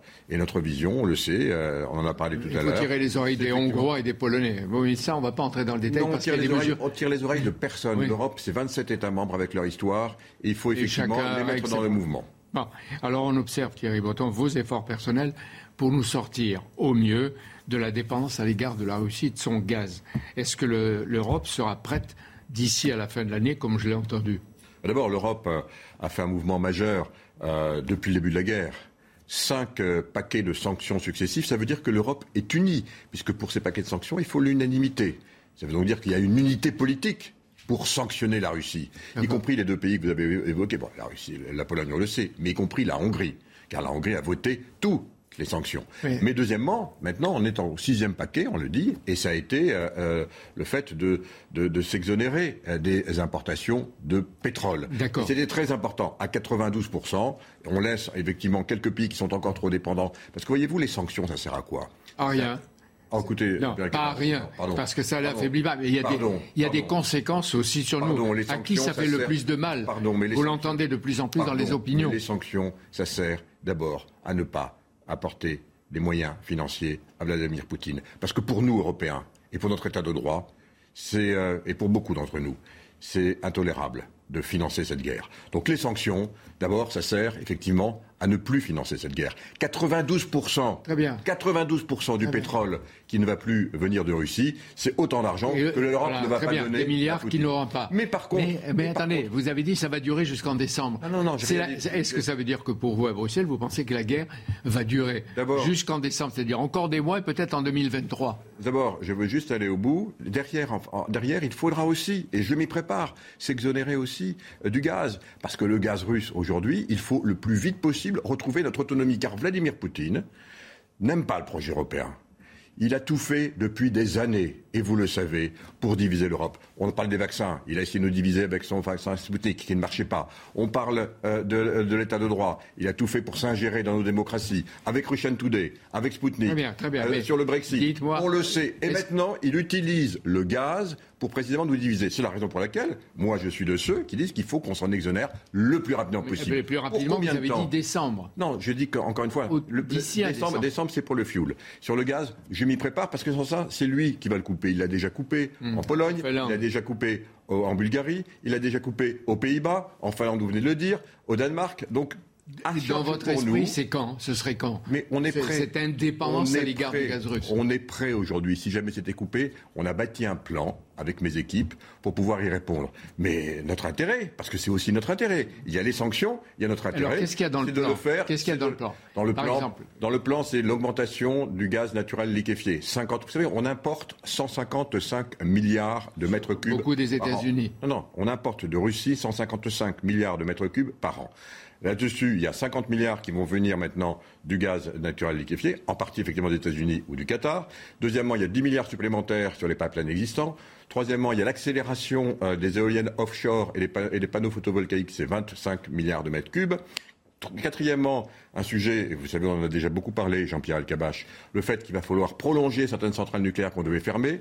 La Belgique a décidé de le faire. Trois, centrales sont en discussion en Allemagne, c'est 12 milliards de mètres cubes supplémentaires. Ensuite, des économies d'énergie, 12 milliards de mètres cubes. Ensuite, ensuite, parce qu'il va falloir sans doute pouvoir le faire, euh, euh, transformer des industries qui fonctionnaient essentiellement au gaz au fuel, c'est 25 milliards de mètres cubes supplémentaires. Et enfin, parce qu'il faudra peut-être y passer par là momentanément, l'augmentation et le, fait de redémarrer des centrales à charbon pendant quelques temps. C'est-à-dire les centrales à charbon, la France, en Allemagne. La France en avait quatre, elle, l'Allemagne en restait qu'une, donc il faudrait qu'elle réouvre peut-être, quatre. Peut-être, c'est le dernier élément, le dernier élément à avoir. Mais donc on a la panoplie. Voilà. Ce que je veux dire par là, c'est qu'entre temps, si jamais effectivement on remplit nos cuves, on a intérêt à le faire. Voilà, on fait des sanctions elle pénalise financièrement parce qu'on ne peut pas se permettre de continuer à financer cette guerre qui est tout à fait euh, euh, intolérable euh, aux frontières de l'Europe et qu'il faut continuer à aider les Ukrainiens dans ce combat et dans leur combat qui est un combat légitime contre cette agression, il n'en demeure pas moins qu'on préserve aussi nos intérêts. Et, quand Zelensky prétend que la France, en disant qu'il ne faut pas humilier là aussi, humilie l'Ukraine? Mais le président Zelensky a, mené une, campagne, au-delà de. Il faut rendre hommage à, au courage, à son courage, au courage de son gouvernement, et puis à travers lui au courage de tout le peuple ukrainien qui s'est quand même euh, levé euh, contre cette agression. Et, vous le savez, on ne s'y attendait pas. Maintenant, il a effectivement mobilisé, et c'était ce qu'il devait faire, l'ensemble des, euh, des, pays occidentaux, parce que c'est essentiellement de ça dont il s'agit, pour venir à son secours en ce qui concerne précisément les besoins, on le sait, d'armement. Voilà, derrière le président de la République, euh, il est comme nous. Il sait que la géographie, euh, c'est quelque chose qu'on ne pourra pas bouger. Donc, euh, bien sûr qu'on souhaite que cette guerre se termine le plus rapidement possible. Quand personne ne le sait, moi, en tous les cas, dans ma responsabilité, je m'inscris dans un temps long, parce qu'il faut se préparer à un temps long. Le temps long, c'est Le temps long, c'est plusieurs mois et peut-être même plus. Euh, et en tout cas, moi, je me prépare à un temps long. C'est ma responsabilité. si ça se finit avant, tant mieux. Est-ce qu'il n'y a pas un problème Parce que les particuliers réclament euh, à la fois euh, d'être protégés, que l'électricité ne soit pas trop chère, et en même temps, ils défilent contre le réchauffement du climat. Est-ce que vous leur, leur dites qu'en ce moment, il y a une contradiction, il faudra s'y faire? Je ne dis pas qu'il y a une contradiction. On est aujourd'hui dans une, c'est un autre sujet, mais on est dans une période inflationniste. Ça l'avait démarré, euh, on le sait, y compris avec les prix de l'énergie, avant même euh, euh, le début des hostilités en, Ukraine en, février. On le sait. Donc on est dans cette logique inflationniste, et en particulier sur les coûts de l'énergie. Donc ça, il faut le traiter. Je tiens à noter malgré tout, et je parle en tant que commissaire européen que la France est le pays qui, pour l'instant, c'est un fait, euh, gère le mieux cette inflation, puisque l'inflation, elle est à 8,4, 8,5%, la France est à 5,7%. Euh, on, a des pays, on a des pays en Europe qui sont à plus de, de 10, voire plus de 15. Alors voilà, on gère bien, cette inflation, mais on est inscrit dans cette logique-là. Aux États-Unis, on est bientôt à 10. Vous voyez, on est dans, un monde. On continue parce que je change. Vous disiez le monde qui change. Ça, c'est un changement assez radical. Il faut donc effectivement pourquoi, pourquoi votre énergie est placée également pour la recherche des matières premières dites critiques?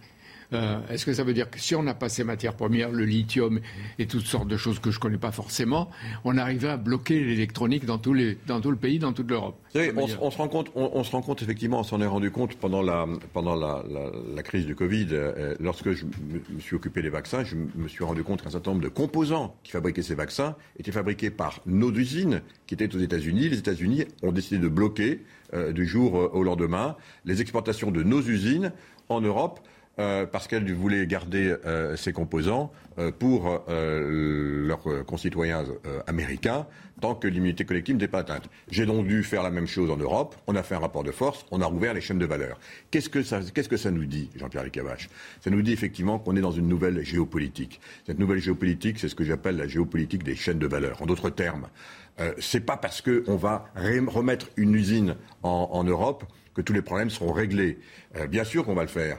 Mais j'entends ceux qui disent il faut tout remettre en Europe et puis euh, mettre des, frontières derrière, des barrières derrière. Ça ne marche pas comme ça, le mm. monde. Parce que c'est une usine, c'est le bout de la chaîne. Et que derrière, il y a effectivement, vous l'avez rappelé, un nombre important de composants. Vous faisiez allusion, par exemple. Semi-conducteurs, 90% euh, à Taïwan. Vous faisiez allusion, par exemple, au lithium on peut, euh, et à un certain nombre d'éléments qui sont des éléments très importants pour les batteries. On a des usines de batteries. Mais si on est dépendant, effectivement, que d'un seul pays, on est fragilisé. Donc nous sommes en train de mettre euh, une, dynamique en place pour multiplier nos sources d'approvisionnement et assurer la garantie de la sécurité d'approvisionnement sur tous, ces, sur tous ces domaines stratégiques, y compris en rouvrant des mines en Europe. Je peux vous poser deux questions très rapidement.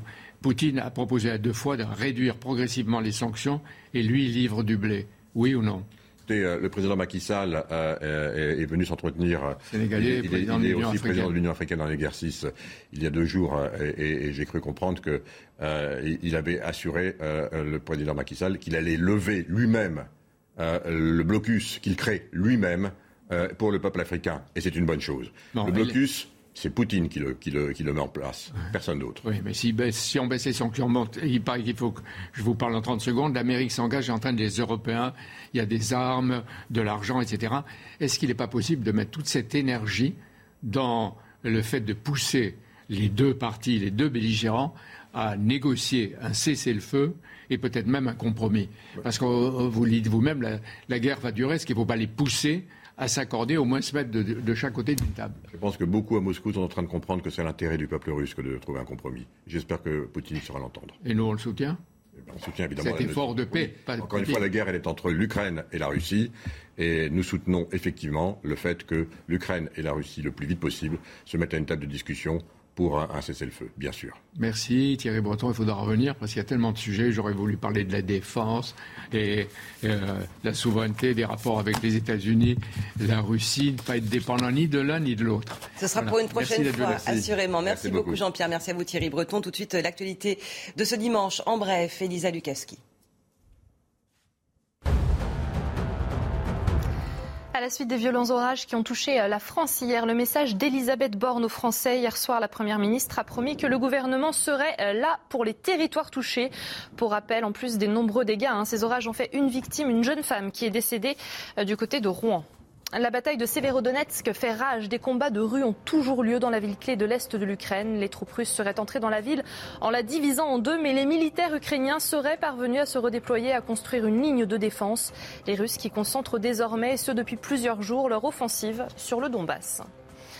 Et puis Iga Swiatek qui a décroché son deuxième Roland Garros. La numéro 1 mondiale s'est facilement imposée face à l'américaine Coco Gauff 6-1, 6-3.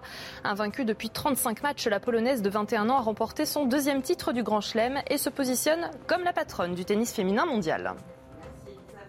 Le week-end continue dans un instant avec face à Bigot, face à Guillaume Bigot. Aujourd'hui, ce sera Gabriel Cluzel. Au programme, ces explosions entendues ce matin à Kiev, capitale de l'Ukraine. Nous ferons aussi un état des lieux après ces violents orages partout en France. Et nous parlerons bien sûr des législatives à une semaine du premier tour entre désintérêt des Français et agression contre les candidats. tout de suite.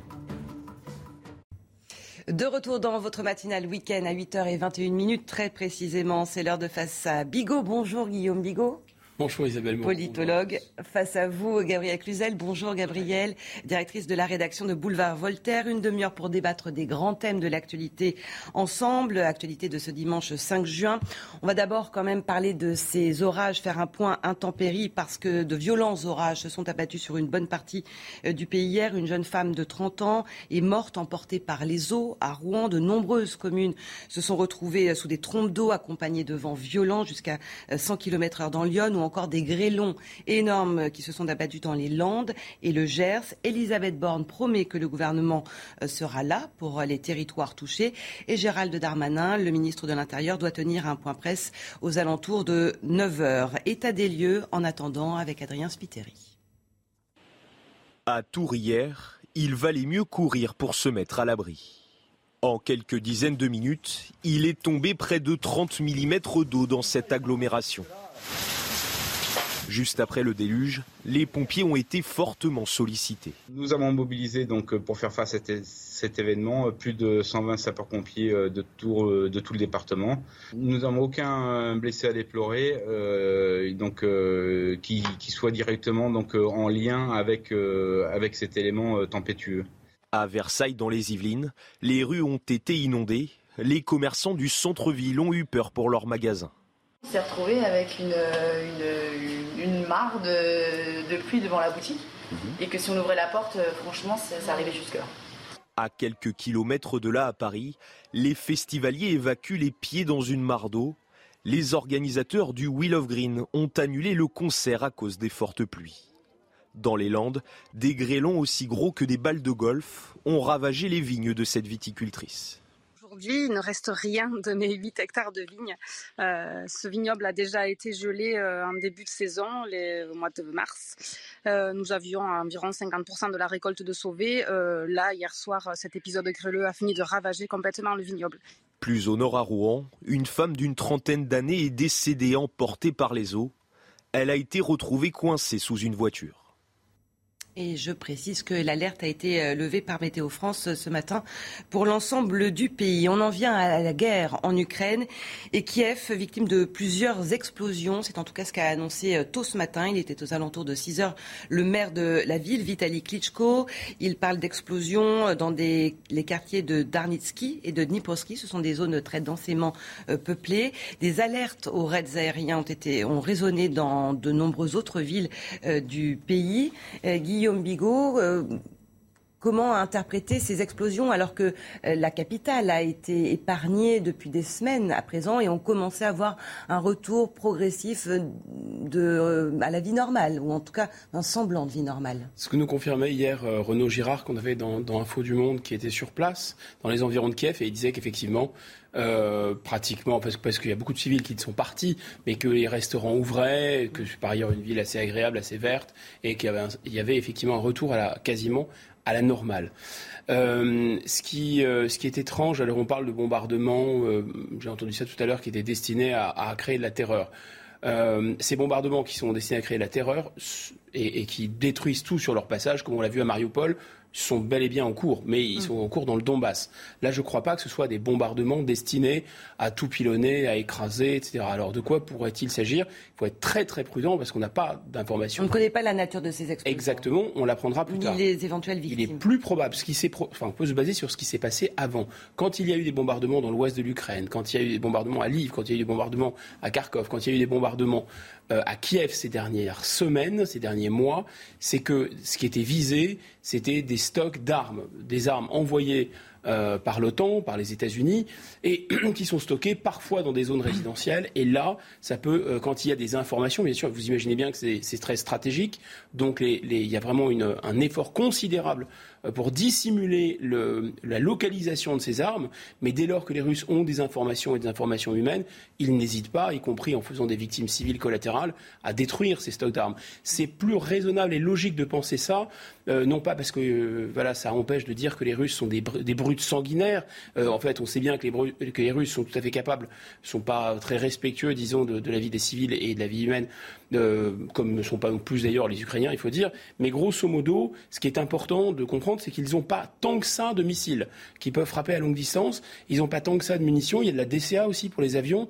Donc s'ils font ça, c'est qu'il y a une, enfin, ce qui est une raison, je pense, de nature militaire. Il faut effectivement encore rester très, très prudent. Hein. Nous savons bien depuis le début de cette guerre que euh, pour nous autres occidentaux qui sommes loin, c'est compliqué de nous faire une idée de la, euh, de la stratégie de Vladimir Poutine, de la stratégie aussi des Ukrainiens en matière de communication et, euh, et, et, finalement de, de, de, rendre compte de la véracité, euh, mais euh, au-delà de la véracité, de, de l'explication euh, de ce qui se passe. Donc c'est vrai que moi, pour ma part, je, je reste très prudente. Je n'ai absolument aucune explication sur le sujet. Mm. Ce que je sais simplement, c'est que vous parliez de ces armes. Ce sont un véritable enjeu aujourd'hui, ces armes qui sont livrées, mais pas seulement pour ça, un enjeu de, moyen terme et de long terme, parce que la crainte aussi, c'est que euh, dans de, mauvaises mains. C'est aujourd'hui ce qui est euh, souvent euh, euh, abordé, un sujet qui est souvent abordé, qu'elle se retrouve sur le, dark, qu'elle soit revendue à, finalement, elle, soit, dans la nature. Et ça, ce sera un sujet pour les occidentaux, pour nous autres qui, qui ces armes qui devra euh, être évaluées euh, assez rapidement. Alors, je rappelle que dans le Donbass, Sévérodonetsk fait toujours l'objet de, très violents combats, d'une forte intensité évidemment, alors qu'une grande partie de la ville est maintenant encerclée par les Russes, mais que les Ukrainiens continuent euh, de faire de, la résistance. On va aborder euh, ces tensions euh, qui sont nées entre Paris et Kiev. Tout est parti, Guillaume Bigot, d'une phrase d'Emmanuel Macron vendredi, appelant, je cite, à ne pas humilier la Russie. Le chef de la diplomatie ukrainienne, Dmitro Kuleba, a réagi sur Twitter. Voici ce qu'il dit. Appels à éviter d'humilier la Russie ne peuvent qu'humilier la France ou tout autre pays, car c'est la Russie qui s'humilie. Nous ferions tous mieux de nous concentrer sur la façon de remettre la Russie à sa place. Cela apportera la paix et sauvera des vies. Emmanuel Macron a précisé quand même que ne pas humilier la Russie, c'était pour le, au moment de la fin de la guerre, euh, qu'on puisse euh, trouver un chemin de sortie par voie diplomatique. Est-ce qu'il a eu tort ou raison de prononcer cette phrase, Guillaume? Je pense qu'il a vraiment eu tort, de la même façon que, comme on a euh, un préjugé très favorable à la partie ukrainienne dans ce conflit qui est en effet assez complexe, et on l'a pour de bonnes et de mauvaises raisons. De bonnes raisons, c'est parce que M. Poutine s'est mis dans son tort, a violé le droit international après l'initiative de la guerre, et qu'en plus, euh, il tient mal ses soldats qui sont vraiment très très mal comportés. Et commettent de nombreux exactions. Bien sûr. Donc, bon, une fois qu'on a dit ça, on a clairement, on a clairement plutôt au plan si vous voulez, des principes et des émotions, envie euh, d'être, euh, de se solidariser avec les Ukrainiens. Mais d'un autre côté, euh, cette situation, effectivement, elle est quand même beaucoup plus complexe qu'on veut nous le faire croire. Et surtout, surtout, il faut bien imaginer que la Russie, qui a ses qualités et ses défauts, personne ne va désinventer la Russie. Quand bien même, d'ailleurs, M. Poutine, un jour ou l'autre, partira, parce qu'un jour ou l'autre, il va bien finir par mourir, ou par être victime peut-être d'un mouvement euh, euh, interne, ou peut-être euh, être victime d'un cancer, ce qu'on nous, nous, explique. Mmh, il y a beaucoup de... Qui va le remplacer Exactement. Qui va le remplacer? Il faut bien comprendre que pour les Russes, l'Ukraine, c'est une partie de leur histoire, c'est une partie de leur territoire. C'est manifestement pas du tout le cas du côté ukrainien, et ça pose un, un gigantesque problème. Il y a d'autres dimensions géostratégiques à ce, à, ce, conflit, dont on ne parle pas trop d'ailleurs. il faudrait vraiment retourner le dessous des cartes. Mais grosso modo, euh, le président Macron, c'est le sujet, a 100 fois raison de ménager l'avenir. Parce qu'au-delà de Vladimir Poutine, il y a la Russie. Et encore une fois, personne, si vous voulez, le fantasme américain, c'est de dire, bon, quand quelqu'un euh, nous déplaît au plan stratégique, on, généralement, on l'appelle par son prénom, euh, Saddam, euh, etc. Et on va détruire son pays et on va en faire un parking ou un no man's land. Bon, ce qu'on a fait en Irak, par exemple. Mais c'est un fantasme de penser que ça va se passer comme ça en Russie. La Russie, c'est un pays immense, très peuplé, et c'est une puissance, et qui plus est, une puissance nucléaire. Donc, de toute façon, demain, quelle que soit l'issue de cette affaire, il faudra parler avec la Russie. Vous avez commencé par dire qu'il avait eu tort, Emmanuel Macron.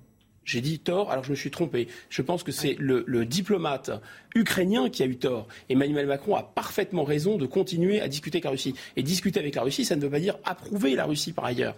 Et là, je pense que là où les Ukrainiens ont tort, et M. Euh, Zelensky a tort, c'est qu'il Enfin, comme il a un énorme succès de communication et qu'il a réussi à capter l'attention et à capter la lumière et se rendre extrêmement sympathique, parfois, vous savez, c'est le phénomène de l'ubris. Il va trop loin. Mm. Euh, à la Knesset, il a commencé à expliquer que ce que subissaient les Ukrainiens, c'était comparable à la Shoah. Quand on sait la part que les Ukrainiens et les nationalistes ukrainiens ont pris dans la Shoah, c'était pas très habile. Maintenant, aujourd'hui, dire que la Russie s'humilie elle-même, d'accord.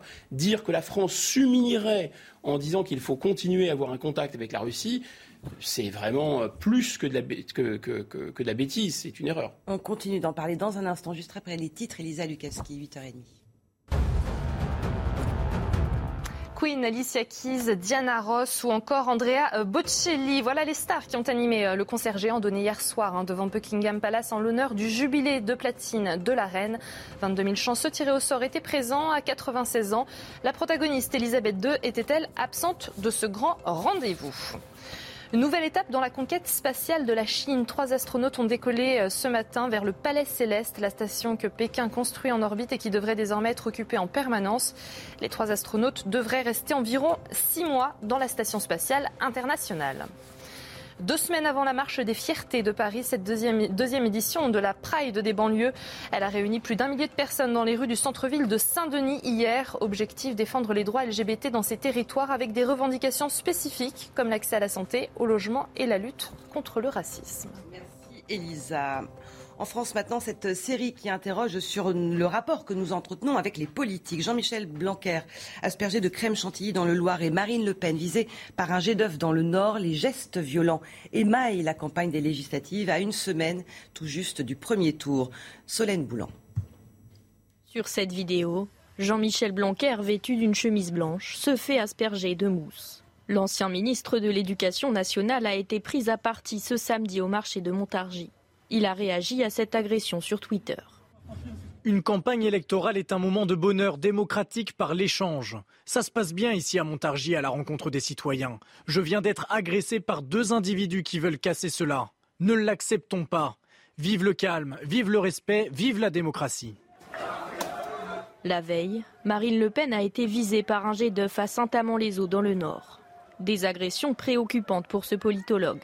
Ce sont les symptômes de quelque chose qui probablement peut s'embraser. On sait que dès le moment où vous avez des violences vis-à-vis des politiques, c'est que vous avez à la fois une crise de légitimité et une crise de la politique au sens qu'elle est eh bien, l'outil de pacification du débat public. Selon les données provisoires du ministère de l'Intérieur, 956 élus ont été pris pour cible entre le 1er janvier et le 9 mai 2022, dont 773 victimes d'insultes, notamment des menaces de mort.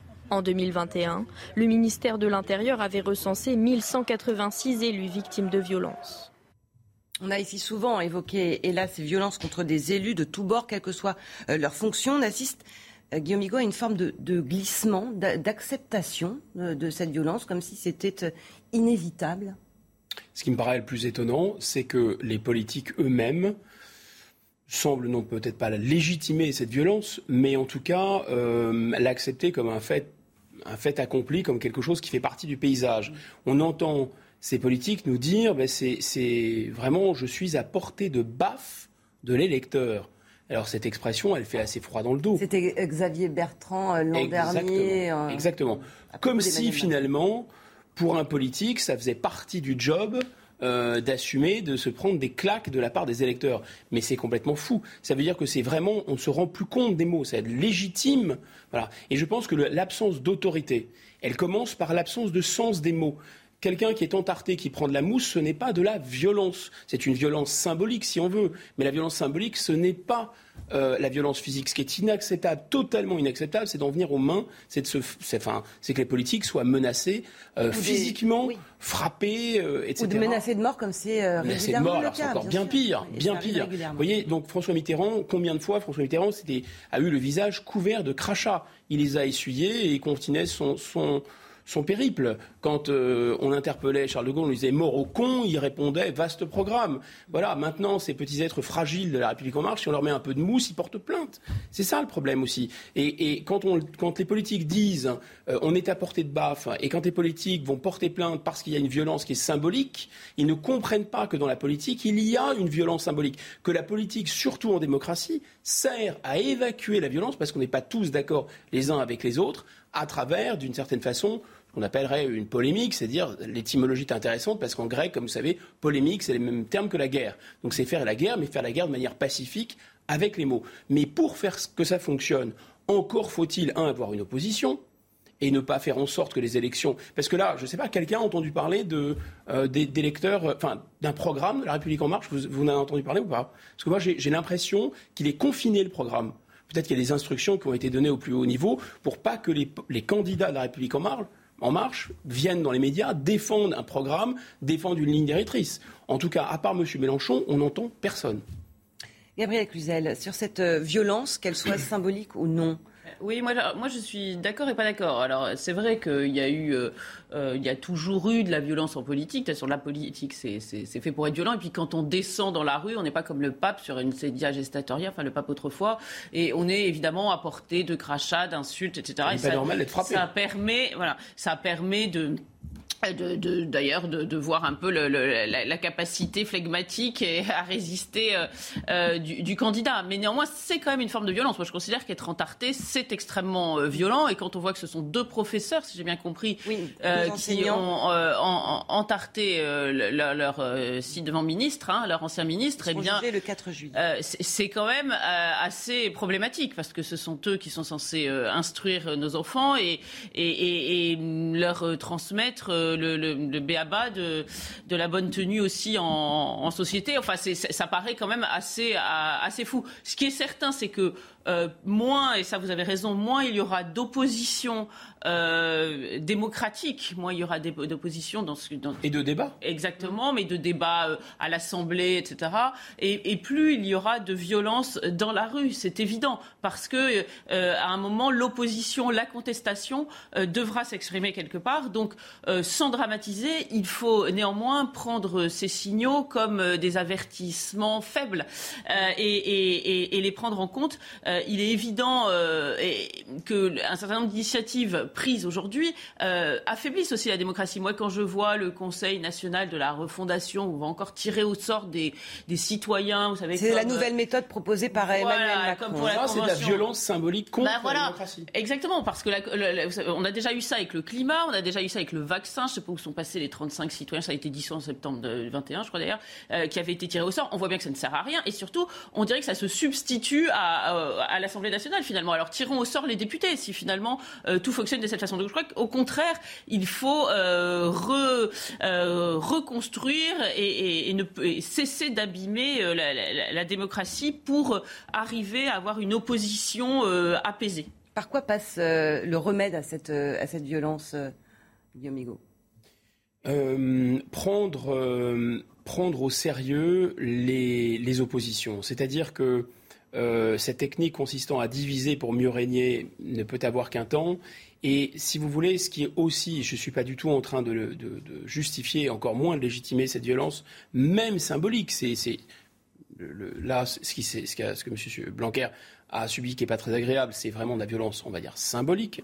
Euh, je dis simplement qu'elle fait partie des risques du métier, alors que les baffes ou les coups ne devraient pas du tout faire partie euh, des risques du métier. Mais grosso modo, qu'est-ce qui, qu'est-ce qui peut, comment on peut essayer de la comprendre? Je pense que ce qui déclenche la violence souvent chez un être humain, c'est le, la double injonction, c'est-à-dire euh, faites une chose et faites son contraire. Et lorsque vous avez un pouvoir politique qui d'ailleurs représente peut-être un Français sur quatre, ou en tout cas un Français sur trois, euh, qui prétend finalement avoir euh, toute légitimité et se sent d'une certaine façon sans frein. Et que mieux encore, il dit c'était ce que faisait le, chef de l'État dans sa, dans sa, campagne de dernière minute, parce que là, il y a une campagne de dernière minute et un refus de, de, débat, de débattre. Tout en appelant, si vous voulez, à ce qu'il n'y ait pas de. Euh, à ce qu'il y ait le maximum de participation et en stigmatisant et en condamnant le, comme étant le fait vraiment de, de gens euh, totalement euh, dépolitisés, euh, des beaufs qui s'en fichent, etc. L'abstention. Mais simultanément, vous alimentez l'abstention en ne faisant pas débat. Mais pendant la, séquence présidentielle, on a entendu le chef de l'État, moi ça m'a beaucoup surpris, dire un tel, ils sont racistes, ils sont antisémites, il avait utilisé des termes d'une violence inouïe, ce sont des lépreux, Monsieur Mélenchon, il va semer le chaos, le désordre, mais ne les sifflez pas. C'est ce genre de double injonction qui rend les gens fous. Mais vous en avez des tonnes de double injonctions de ce type. Prenez un autre phénomène.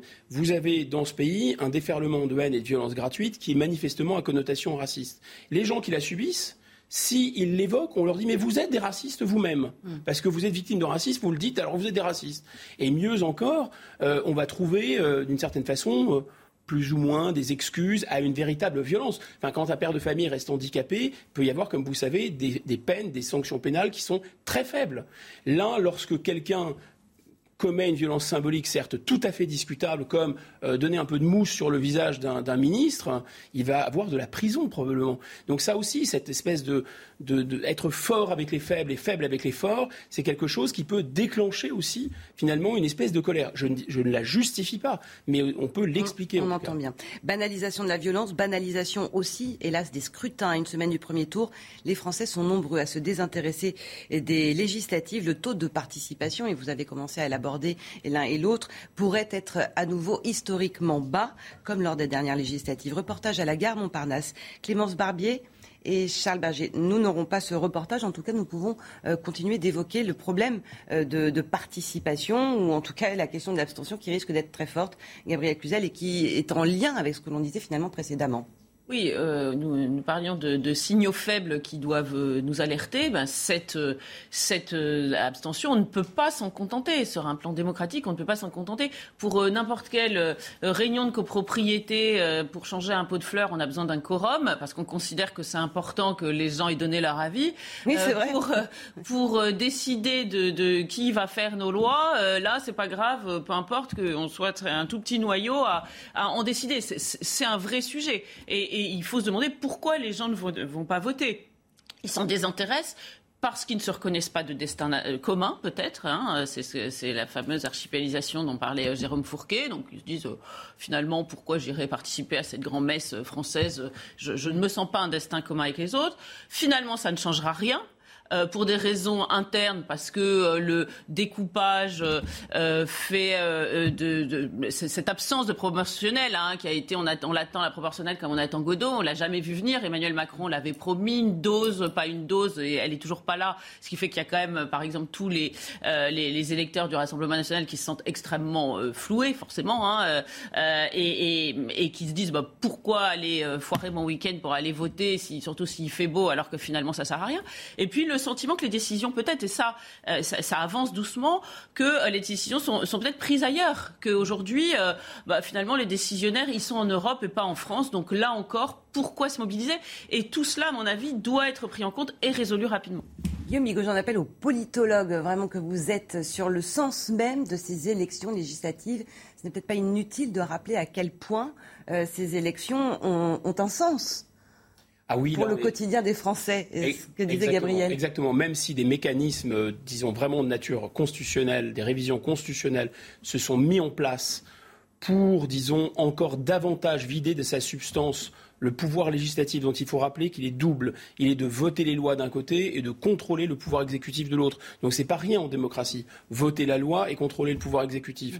Dès le démarrage de la Ve République, parce qu'il y avait eu des excès à cet égard sous la Troisième et sous la Quatrième, les fondateurs de la cinquième ont voulu, d'une certaine façon, museler le Parlement, en tout cas faire en sorte, ce qu'on appelle le parlementarisme rationalisé, faire en sorte que le Parlement ne puisse plus faire chuter les gouvernements, que le Parlement ne puisse plus vraiment mettre sur le grill le gouvernement. Donc la fonction de contrôle a été relativement affaibli, relativement faible. Vous voyez, par exemple, le président de la République ne, défend pas sa politique devant, devant le Parlement. Il n'est pas responsable, lui, devant le Parlement. Or, on sait bien, et surtout depuis 62, que c'est lui le grand patron, puisque c'est lui qui bénéficie de l'aura euh, du suffrage universel. Donc on a ce mécanisme. Mais bien sûr que le, quinquennat a fini de vider de sa substance complètement euh, cette fonction parlementaire. Parce que le quinquennat fait de facto, quand il y a une majorité présidentielle, c'est ce qu'on va voir ou pas d'ailleurs, quand il y a une majorité présidentielle, ce sont, comme on disait déjà sous l'ère de De Gaulle, des godillots, ce sont des pots de fleurs, ce sont des gens qui appuient sur des boutons, qui font. C'est plutôt décourageant là pour aller voter. Euh, oui, mais, mais c'est le, mais c'est le système lui-même. je n'accuse pas les individus, d'une certaine façon, ne sont pas les députés. Il y a des gens très bien dans tous les partis.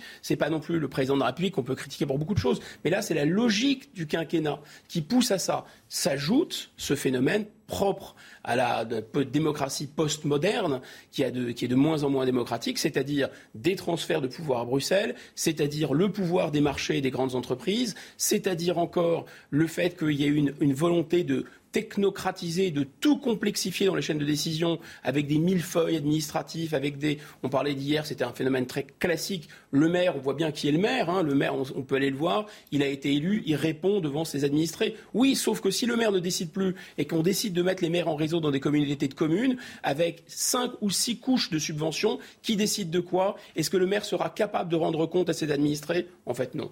9h moins le quart. Le rappel des titres et on continue de parler des législatives avec vous. Des explosions ont secoué Kiev ce matin, d'après le maire de la ville, Vitaly Klitschko. Des tensions euh, toujours aussi vives, alors qu'hier, le ministre ukrainien des Affaires étrangères a taclé Emmanuel Macron sur Twitter. Il a dénoncé les appels à éviter l'humiliation de la Russie. C'est la Russie qui s'humilie. Nous ferions mieux de nous concentrer sur la façon de remettre la Russie à sa place, a-t-il déclaré. Deux hommes ont été placés euh, en garde à vue après avoir entarté Jean-Michel Blanquer hier. L'ancien ministre de l'Éducation, candidat aux législatives dans le Loiret, déambulait sur un marché de Montargis lorsque deux hommes lui ont lancé une tarte à la crème au visage. Des agressions de politique de plus en plus nombreuses. Et puis Raphaël Nadal va-t-il s'offrir un 14e sacre à Roland Garros Réponse dès 15h, euh, le numéro 5 mondial dans son jardin, hein, sur la terre battue euh, parisienne. Il est opposé au Norvégien et numéro 8 mondial Casper Ruud qui lui disputera sa première finale en Grand Chelem. Merci Elisa, vous restez avec nous, on a encore besoin de, vos services Elisa. On continue à parler des législatives, on a parlé des violences, on a parlé de l'abstention, on va quand même parler des, candidats, ou en tout cas des, des duels annoncés, du duel annoncé, mais peut-être que ce sera totalement différent en fonction des, résultats. Finalement, euh, c'est toujours le jeu des scrutins. On n'en sait rien euh, à l'avance. Euh, en tout cas, lui, il en a fait presque un slogan depuis sa défaite à la présidentielle. C'est Jean-Luc Mélenchon qui espère qu'Emmanuel Macron le nomme Premier ministre.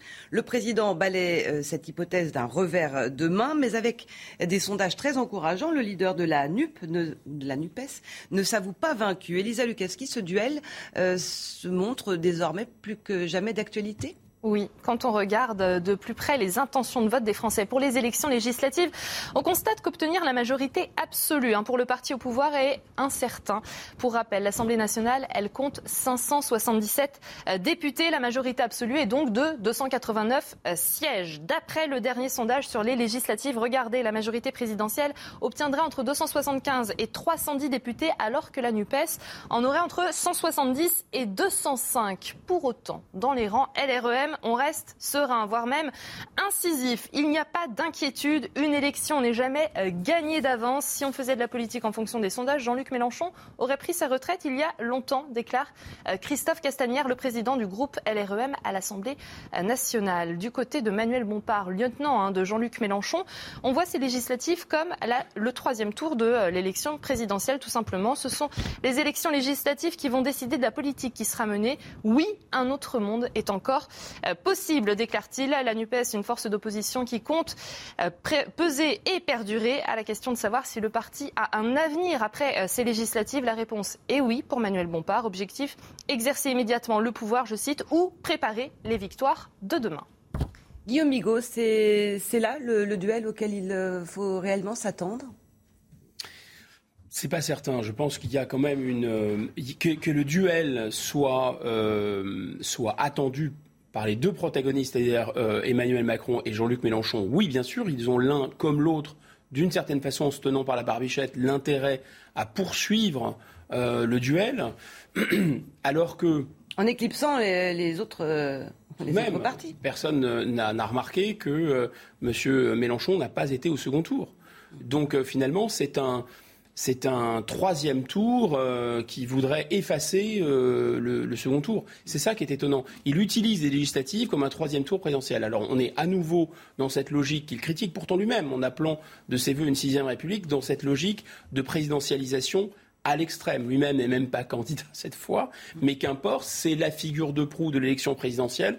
Il a réussi à, ramasser les morceaux de la gauche. Et on est dans un jeu de un peu de nups, si vous passez l'expression. On l'a déjà fait 100 fois, mais bon, c'est pour une, un motif différent. C'est de faire croire cette fois-ci que le véritable débat sera entre un Emmanuel Macron qui a décidé de mettre quelques gouttes euh, d'écolo euh, euh, dans sa potion amère libérale bruxelloise face à un Mélenchon qui, lui, se veut la figure de proue d'une gauche ressuscitée, qui est ce que euh, on appelait un peu la gauche zombie, hein. c'est-à-dire qu'il n'y a plus rien euh, d'un combat social, il y a beaucoup d'indigénisme, il y a de l'esprit de collaboration avec euh, l'extrême droite islamique, il y a aussi de l'écologie à proprement parler, qui est quand même un arrêt un peu, une mise à l'arrêt de la machine industrielle française. etc. Donc tout ça est porté par M. Mélenchon et l'un comme l'autre ont intérêt à faire croire que le duel va se porter là-dessus. Mais en fait, évidemment, c'est une énorme opération de diversion. Et pendant ce temps-là, on n'entend pas la droite. Oui, c'est une euh, forme de, petit coup d'État médiatique en réalité, hein, en s'appuyant à la fois sur les sondages et euh, sur euh, cette, idée qu'il devrait être Premier ministre. Hein, eh bien, la, droite a été évacuée. C'est quand même Marine Le Pen qui est arrivée au deuxième tour et c'était pas du tout le score, le, final qu'il pouvait y avoir entre son père et, et Jacques Chirac. Hein, donc c'est une petite moitié de la France qui a décidé de voter pour elle. Et néanmoins, aujourd'hui, euh, on a l'impression que, que toute cette partie de la France a été effacée et qu'il n'y a plus qu'Emmanuel Macron euh, face euh, à, Jean-Luc Mélenchon. Alors, de fait, Emmanuel Macron, comme il se sent en concurrence avec Jean-Luc Mélenchon, il, essaie de le tacler sur son terrain. Donc, il va faire des choix. On connaît le choix du, ministre de l'Éducation. Il, fait des sorties. alors, Elisabeth Borne en banlieue, lui à, à, Marseille. On voit vers quoi il, il oriente, il fait les yeux de chimène.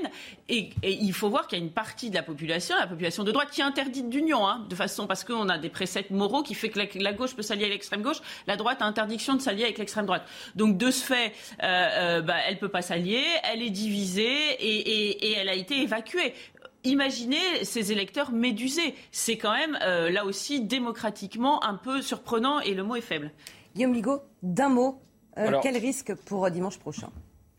C'est difficile comme exercice, mais. Non, le risque, le risque pour dimanche prochain, il n'est pas pour dimanche prochain, il est pour les cinq années à venir, c'est que la démocratie soit un peu vidée de sa substance.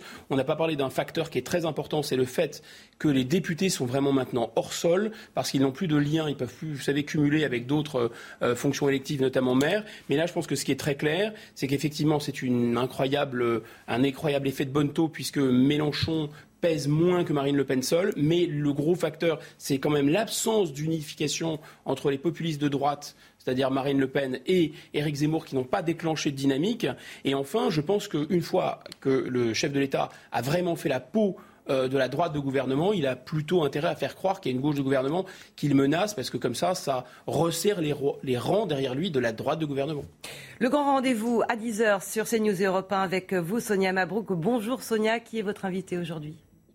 Bonjour à vous Isabelle et bonjour à tous. Notre invité, eh bien c'est l'un des ministres de poids de ce gouvernement et vous savez qu'il se compte sur les doigts d'une main. Lui c'est Bruno Le Maire, c'est le ministre de l'économie, des finances, de la souveraineté industrielle et numérique. C'est un poste à rallonge désormais.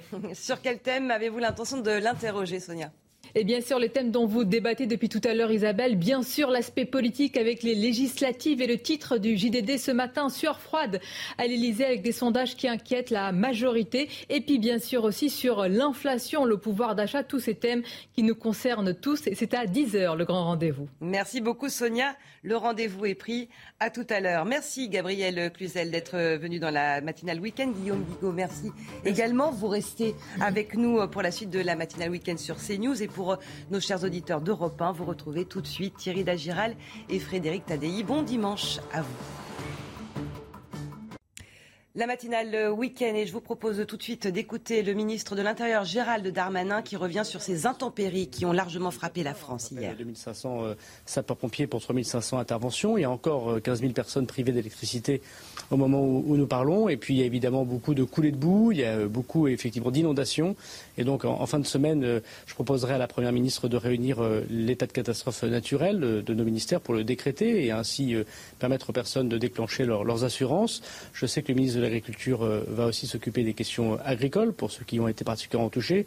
On pense notamment aux, vignerons. Et puis, euh, nous allons être euh, dès aujourd'hui, si j'ose dire, auprès des, préfectures et des collectivités locales pour voir comment on peut les aider sur les ouvrages d'art. Encore une fois, je pense à, ces ponts ou à ces routes qui sont très endommagées et parfois impraticables. Est-ce que vous redoutez d'autres épisodes du même genre prochainement? Alors, euh, dès ce matin, la vigilance orange a été, euh, a été levée. Euh, ces orages arrivent désormais en Allemagne et aux, Pays-Bas, au, Luxembourg et, en Belgique. Donc, il n'y a pas dans les prochains jours de vigilance particulière. Je veux redire mes remerciements et les remerciements du gouvernement à Météo France, puisque dès vendredi, les alertes données par Météo France au service du ministère de l'Intérieur ont permis de faire ces vigilances, ces appels au comportement de nos concitoyens et ont sans doute évité des victimes. Peut-être un mot aussi sur les scouts qui ont été mis à l'abri dans le château de Chambord. Euh, c'était euh, organisé euh, comment? Alors, de très nombreux événements ont dû être annulés ou des milliers de personnes parfois ont été déplacées. Et puis pour ceux qui se sont fait surprendre par l'orage, c'est le cas effectivement des 30 000 scouts qui étaient rassemblés à, Chambord. Je remercie la préfecture et puis l'ensemble des services qui ont pu mettre à l'abri ces dizaines de milliers de jeunes sans qu'il y ait d'incidents particuliers et on n'a pas à déplorer de blessés particulièrement. Euh, concomitamment à cette actualité, il y a aussi eu hier l'agression de l'un de vos anciens collègues du gouvernement, Jean-Michel Blanquer. Euh, est-ce que vous avez un commentaire à faire sur euh, ça? Et par ailleurs, sur les agressions des élus, les chiffres que nous avons étaient sur 11 mois 2021, 1186 élus agressés. Entre janvier de cette année et mai, ils sont déjà 956. Euh, votre gouvernement avait fait passer un message de fermeté. Qu'est-ce que vous pouvez faire en plus pour essayer d'enrayer ce problème? Je n'ai pas de commentaire à faire particulièrement puisque ce matin nous parlions des orages. Merci beaucoup.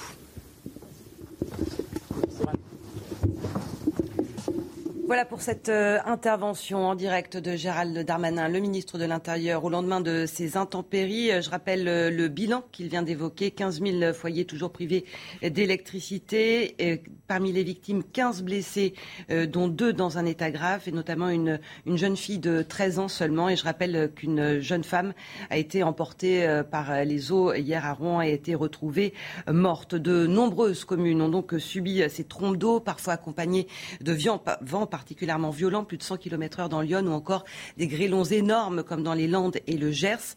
État des lieux avec Adrien Spiteri.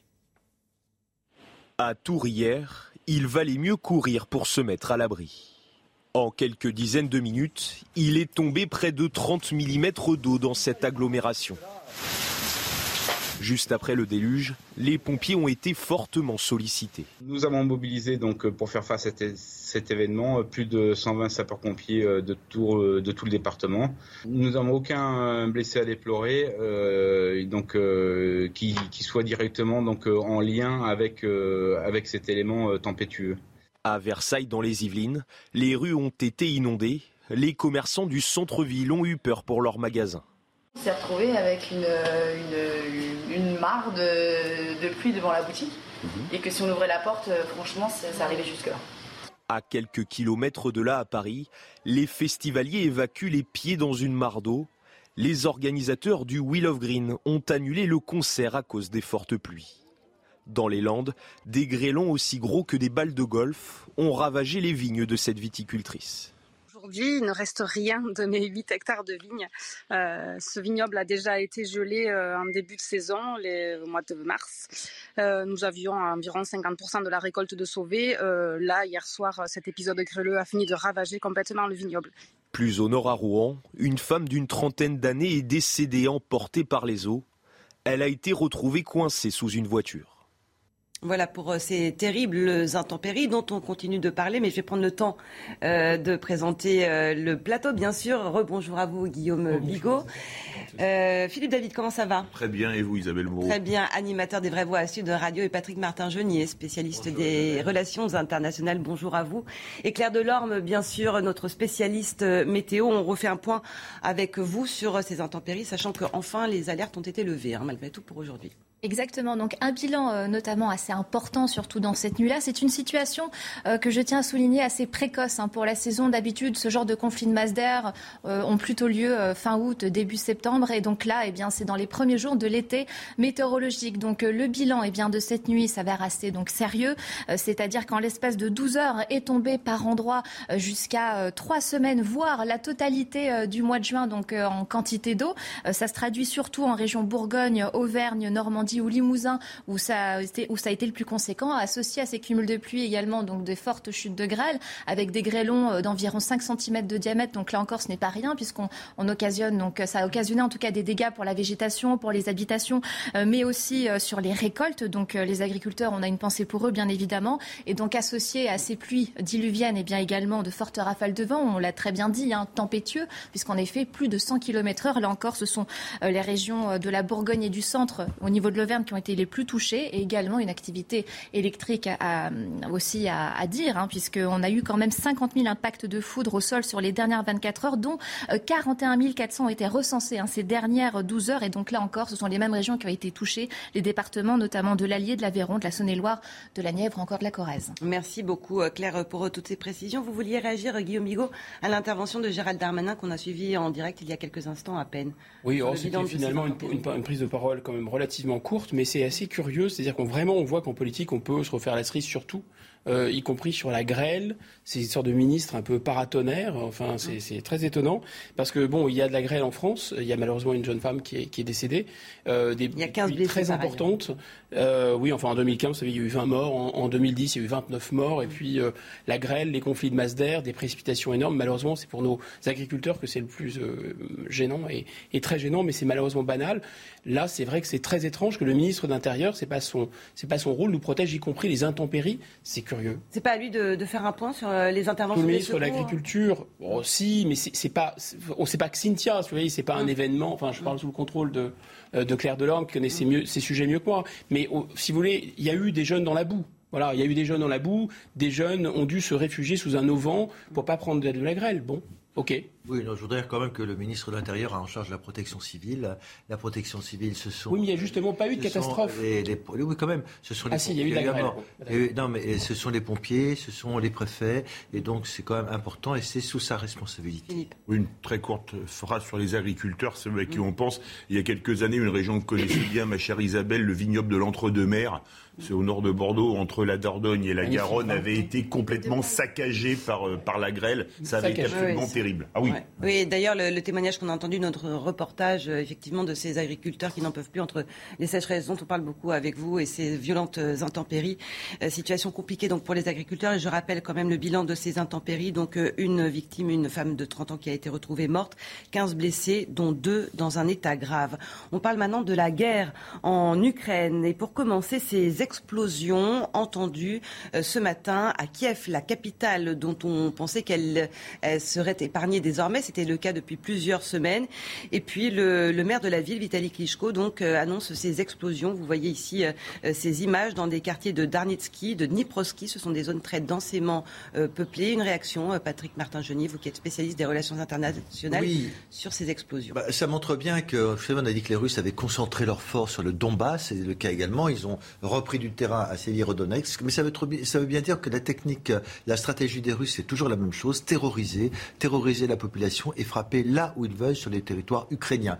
Donc Même si on n'a pas pour l'instant de précision sur la nature de ces explosions. Non, mais clairement le maire a dit que c'était des missiles russes, donc ennemis. Mmh. Euh, donc ça veut dire qu'à tout moment, euh, soit euh, la capitale, soit Odessa, soit l'ouest du pays peut être touché. Ce sont des mesures de rétorsion. On bombarde, c'est l'objectif des Russes, même s'ils n'ont pas la capacité de venir avec leurs troupes. Ils n'ont plus assez d'effectifs, donc ils ne peuvent pas conquérir ni Odessa ni Kiev, mais ils continuent par-ci par-là de tirer des missiles. Guillaume Bigot sur cette stratégie de la la, terreur des Russes, vous êtes un peu partagé, me semble-t-il. C'est-à-dire que ça, paraît, euh, il faut être très très très prudent, on n'a pas trop d'informations, mais euh, il y a des éléments factuels, rationnels. Un, ce qui s'est passé déjà euh, dans l'ouest du pays depuis le retrait russe, où il y a eu effectivement des tirs de missiles. À chaque fois, c'était des tirs extrêmement ciblés sur des, sur ce qui est assez logique d'ailleurs et rationnel, sur des stocks d'armes de l'OTAN. Bon, euh, il n'y a jamais eu de volonté de terroriser la population par un missile ou quelques tirs, parce que ce sont des tirs extrêmement ciblés. Donc ça n'a aucun sens. Ça ne veut pas dire que les Russes ne sont pas capables de bombardements de terreur. Ils sont en ce moment en train de réaliser des bombardements de terreur, mais précisément dans le Donbass, avec des armes thermobariques, par exemple. Alors, ce n'est pas ça qui a été lancé sur Kiev. Vous voyez, vous lancez une arme thermobarique sur le centre de Kiev. Là, vous avez un effet de terreur. Vous avez 10 000, 15 000 morts. Ça, c'est de la terreur. Quelle est l'intention alors là? L'intention est de détruire des stocks d'armes de l'OTAN parce qu'ils savent très bien qu'il y a un compte à rebours euh, entre l'arrivée de ces armes de l'OTAN sur le terrain euh, du Donbass. Cette fois-ci, les Russes, voyez la frontière, ils, sont, euh, ils ont un avantage logistique puisqu'ils peuvent ravitailler euh, en obus, en missiles, en munitions, parce que c'est une guerre d'artillerie pour l'instant, et qu'ils ont vraiment besoin d'être ravitaillés, tandis que les défenseurs du Donbass, eux, pourraient être à court de munitions, sans parler d'un phénomène dont on ne parle jamais, parce qu'il faut qu'il y ait toujours cette, euh, ce, storytelling, si vous voulez, sur euh, les gentils de l'OTAN, mmh. donnent des armes aux, aux, Ukrainiens pour battre les méchants russes, mais en réalité, il y a un problème de, de taille de munitions les, armes euh, ukrainiennes sont les mêmes que les armes russes. Donc lorsqu'on livre par exemple des canons César, on va livrer des tonnes, on en a livré 6. C'est un peu symbolique, mais ce sont des armes très appréciées par les Ukrainiens parce qu'ils peuvent tirer sur les Russes sans être eux-mêmes à portée de canon des Ukrainiens. Encore, des Russes, pardon. Encore faut-il qu'ils aient les bonnes munitions. C'est pas la même taille de munitions, donc il faut leur envoyer ces munitions. Et d'où les tirs probablement, soyons très prudents, à Kiev, c'est-à-dire qu'on tire sur des stocks de munitions pour éviter que cette munition arrive euh, aux défenseurs du Donbass. On sait très bien que depuis le début, la stratégie, c'est aussi de terroriser la population. Il peut y avoir les deux. On peut tirer sur des stocks d'armes. D'ailleurs, ils ont détruit à Odessa un avion qui transportait du matériel militaire. Hein, les Russes l'ont dit. Mais le fait de tirer sur la population, de les bombarder, ça, ne, les, gêne pas euh, parce que ça fait partie de la stratégie russe. Et vous savez même pas alors qui est qui ils ont visé? Non, non, mais que ce soit là ou ailleurs, Odessa, Kiev, partout, on sait très bien que depuis le début, cibler les civils, c'est une stratégie des Russes. C'est faux? Mais ce qui est d'assez terrible, c'est que il y a quand même une indignation en deux poids, deux mesures. Quand les Américains ont tué des gens à Belgrade, c'était des dommages collatéraux. Mais ce n'était pas des bombardements de terreur.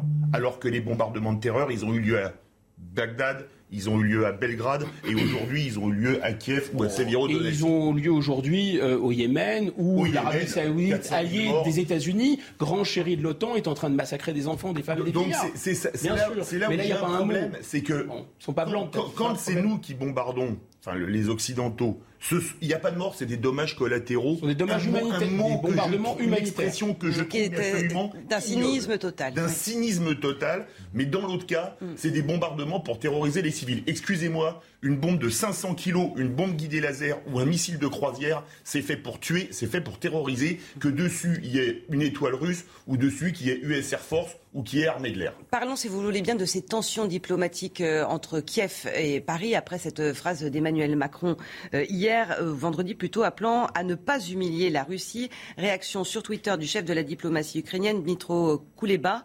Les appels à éviter d'humilier la Russie ne peuvent qu'humilier la France ou tout autre pays, car c'est la Russie qui s'humilie.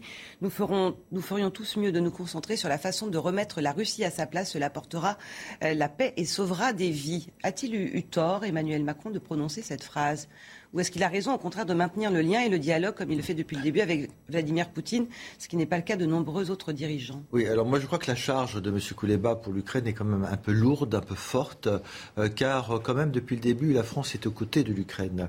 Euh, et donc on a envoyé des armes, et je crois qu'on est en train de monter en épingle de cette histoire, alors que lorsqu'on regarde l'interview qu'a donné le chef de l'État à la presse régionale, il a clairement dit que c'est à, à Volodymyr Zelensky qu'il appartiendrait de négocier. Il a dit que Vladimir Poutine avait fait une faute historique et lourde en intervenant en Ukraine et il y a une solidarité européenne. Donc le fait qu'Emmanuel Macron dise qu'il ne faut pas humilier la Russie, euh, naturellement, la France est une grande puissance, elle est membre permanent du Conseil de sécurité des Nations Unies. Lorsque demain il va falloir s'accorder sur une résolution au Conseil de sécurité, pourquoi pas, eh bien la France jouera un rôle important.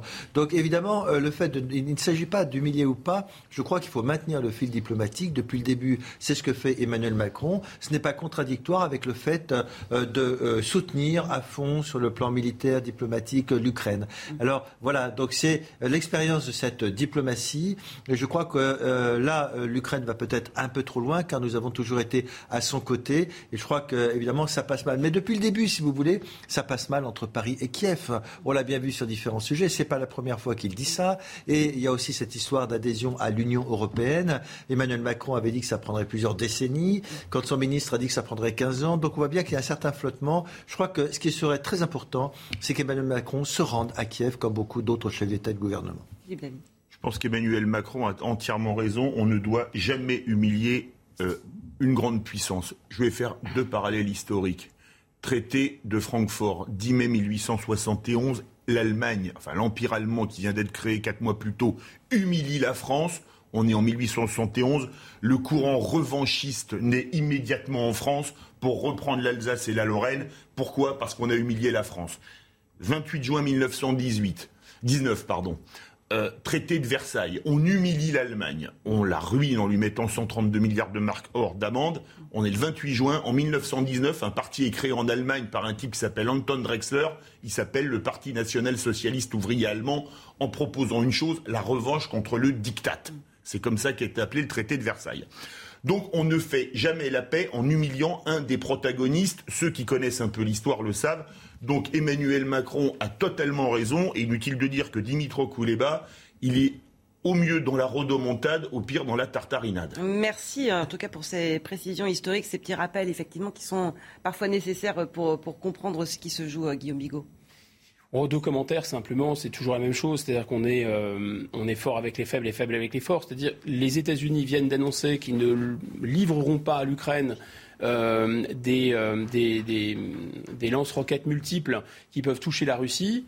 Bon, silence radio à Kiev, il n'y a pas eu, ils ne sont pas déversés contre, enfin ils ne sont pas déchaînés contre le département d'État américain. Vous voyez, la Turquie a verrouillé euh, les, détroits, empêche notamment euh, la sécurisation des exportations euh, de grains, ce qui est très grave pour, l'Ukraine depuis la mer Noire. C'est une décision turque.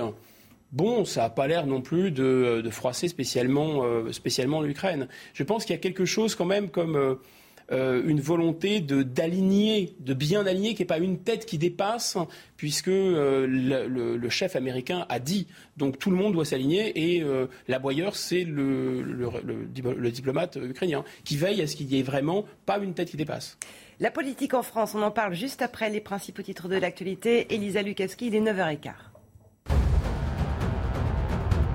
Suite aux violents orages qui ont touché la France hier, le message d'Elisabeth Borne. Hier soir, la Première ministre a promis que le gouvernement serait là pour les territoires touchés. Pour rappel, en plus des nombreux dégâts, ces orages ont fait une victime à Rouen, une jeune femme d'une trentaine d'années. La bataille de Severodonetsk fait rage. Des combats de rue ont toujours lieu hein. dans la ville clé de l'Est de l'Ukraine. Les troupes russes seraient entrées dans la ville en la divisant en deux. Mais les militaires ukrainiens seraient parvenus à se redéployer, à construire une ligne de défense. Les Russes qui concentrent désormais, et ce depuis plusieurs jours, leur offensive sur le Donbass. Iga Swiatek a décroché hier son deuxième Roland Garros. La numéro 1 mondiale s'est facilement imposée face à l'américaine Coco Gauff 6-1, 6-3. Invaincue depuis 35 matchs, la polonaise de 21 ans a remporté son deuxième titre du Grand Chelem et se positionne comme la patronne du tennis féminin mondial. Merci Elisa. On aurait aimé euh, parler des, programmes des, législatives, mais l'actualité fait que nous parlons de ces agressions, de ces gestes euh, contre des, candidats, contre des élus. Jean-Michel Blanquer euh, dans le Loiret, Marine Le Pen dans le Nord, des gestes violents qui émaillent cette campagne des législatives à une semaine tout juste du premier tour. On en parle juste après les précisions de Solène Boulan. Sur cette vidéo, Jean-Michel Blanquer, vêtu d'une chemise blanche, se fait asperger de mousse. L'ancien ministre de l'Éducation nationale a été pris à partie ce samedi au marché de Montargis. Il a réagi à cette agression sur Twitter. Une campagne électorale est un moment de bonheur démocratique par l'échange. Ça se passe bien ici à Montargis à la rencontre des citoyens. Je viens d'être agressé par deux individus qui veulent casser cela. Ne l'acceptons pas. Vive le calme, vive le respect, vive la démocratie. La veille, Marine Le Pen a été visée par un jet d'œuf à Saint-Amand-les-Eaux dans le Nord.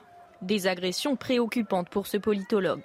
Ce sont les symptômes de quelque chose qui probablement peut s'embraser. On sait que dès le moment où vous avez des violences des idées politiques, c'est que vous avez à la fois une crise de légitimité et une crise de la politique au sens qu'elle est eh l'outil de pacification du débat public. Selon les données provisoires du ministère de l'Intérieur, 956 élus ont été pris pour cible entre le 1er janvier et le 9 mai 2022, dont 773 victimes d'insultes, notamment des menaces de mort. En 2021, le ministère de l'Intérieur avait recensé 1186 élus victimes de violences. Philippe David, euh, une réaction à, ces images. Alors évidemment, ce n'était pas une agression euh, physique euh, violente au, ah, sens où on peut l'entendre. Alors, allez-y. Ah, mais si, pour moi, c'est violent. Attaquer quelqu'un à la bombe de mousse à raser ou à la bombe de chantilly, c'est une attaque physique, puisque vous avez quelque chose qui vous arrive dessus. C'est une agression. Vous êtes, le but, c'est de vous humilier en public. Mmh. Moi, je trouve ça extrêmement grave. Euh, je le pire, c'est que les deux personnes qui ont fait ça sont enseignants. J'ai hâte de voir la réaction. Je précise quand même, je voulais dire, il n'y a, pas de, y a pas de blessés. On voit des, des, candidats qui sont, ou des élus qui sont, nommés, qui sont blessés. On en a parlé ici très souvent. Des blessés, des menacés de mort, etc. Mm. Néanmoins, ces images, effectivement, vous avez raison, oui, sont mais choquantes. maintenant, la rhétorique, c'est de dire, bon, il n'y a pas eu de mort au Stade de France, donc il ne s'est rien passé la semaine dernière pour des Champions. Bon, il n'y a pas eu de blessés, Marine Le Pen a juste pris un œuf et l'autre de la chantilly, donc c'est pas grave. Non, moi, je trouve que c'est extrêmement grave. je me pose la question. Imaginez que ce soit deux policiers qui est tiré à la bombe de mousse à la bombe de Chantilly sur Gérald Darmanin, ministre de l'Intérieur. Je peux vous prendre une garantie. dans les trois jours, pas encore une arme. Hein, dans les trois jours suivants, ils étaient révoqués de la police à juste titre. les enseignants, en l'occurrence, ont été placés en garde à vue. Ils ont été libérés et seront jugés le 4 juillet prochain. Oui, mais j'ai hâte de voir la réaction du ministre de l'Éducation nationale et ce qu'il va sanctionner on a atteint une violence. Il, y a, il suffit de lire les réseaux sociaux, mais il n'y a pas que sur les réseaux sociaux.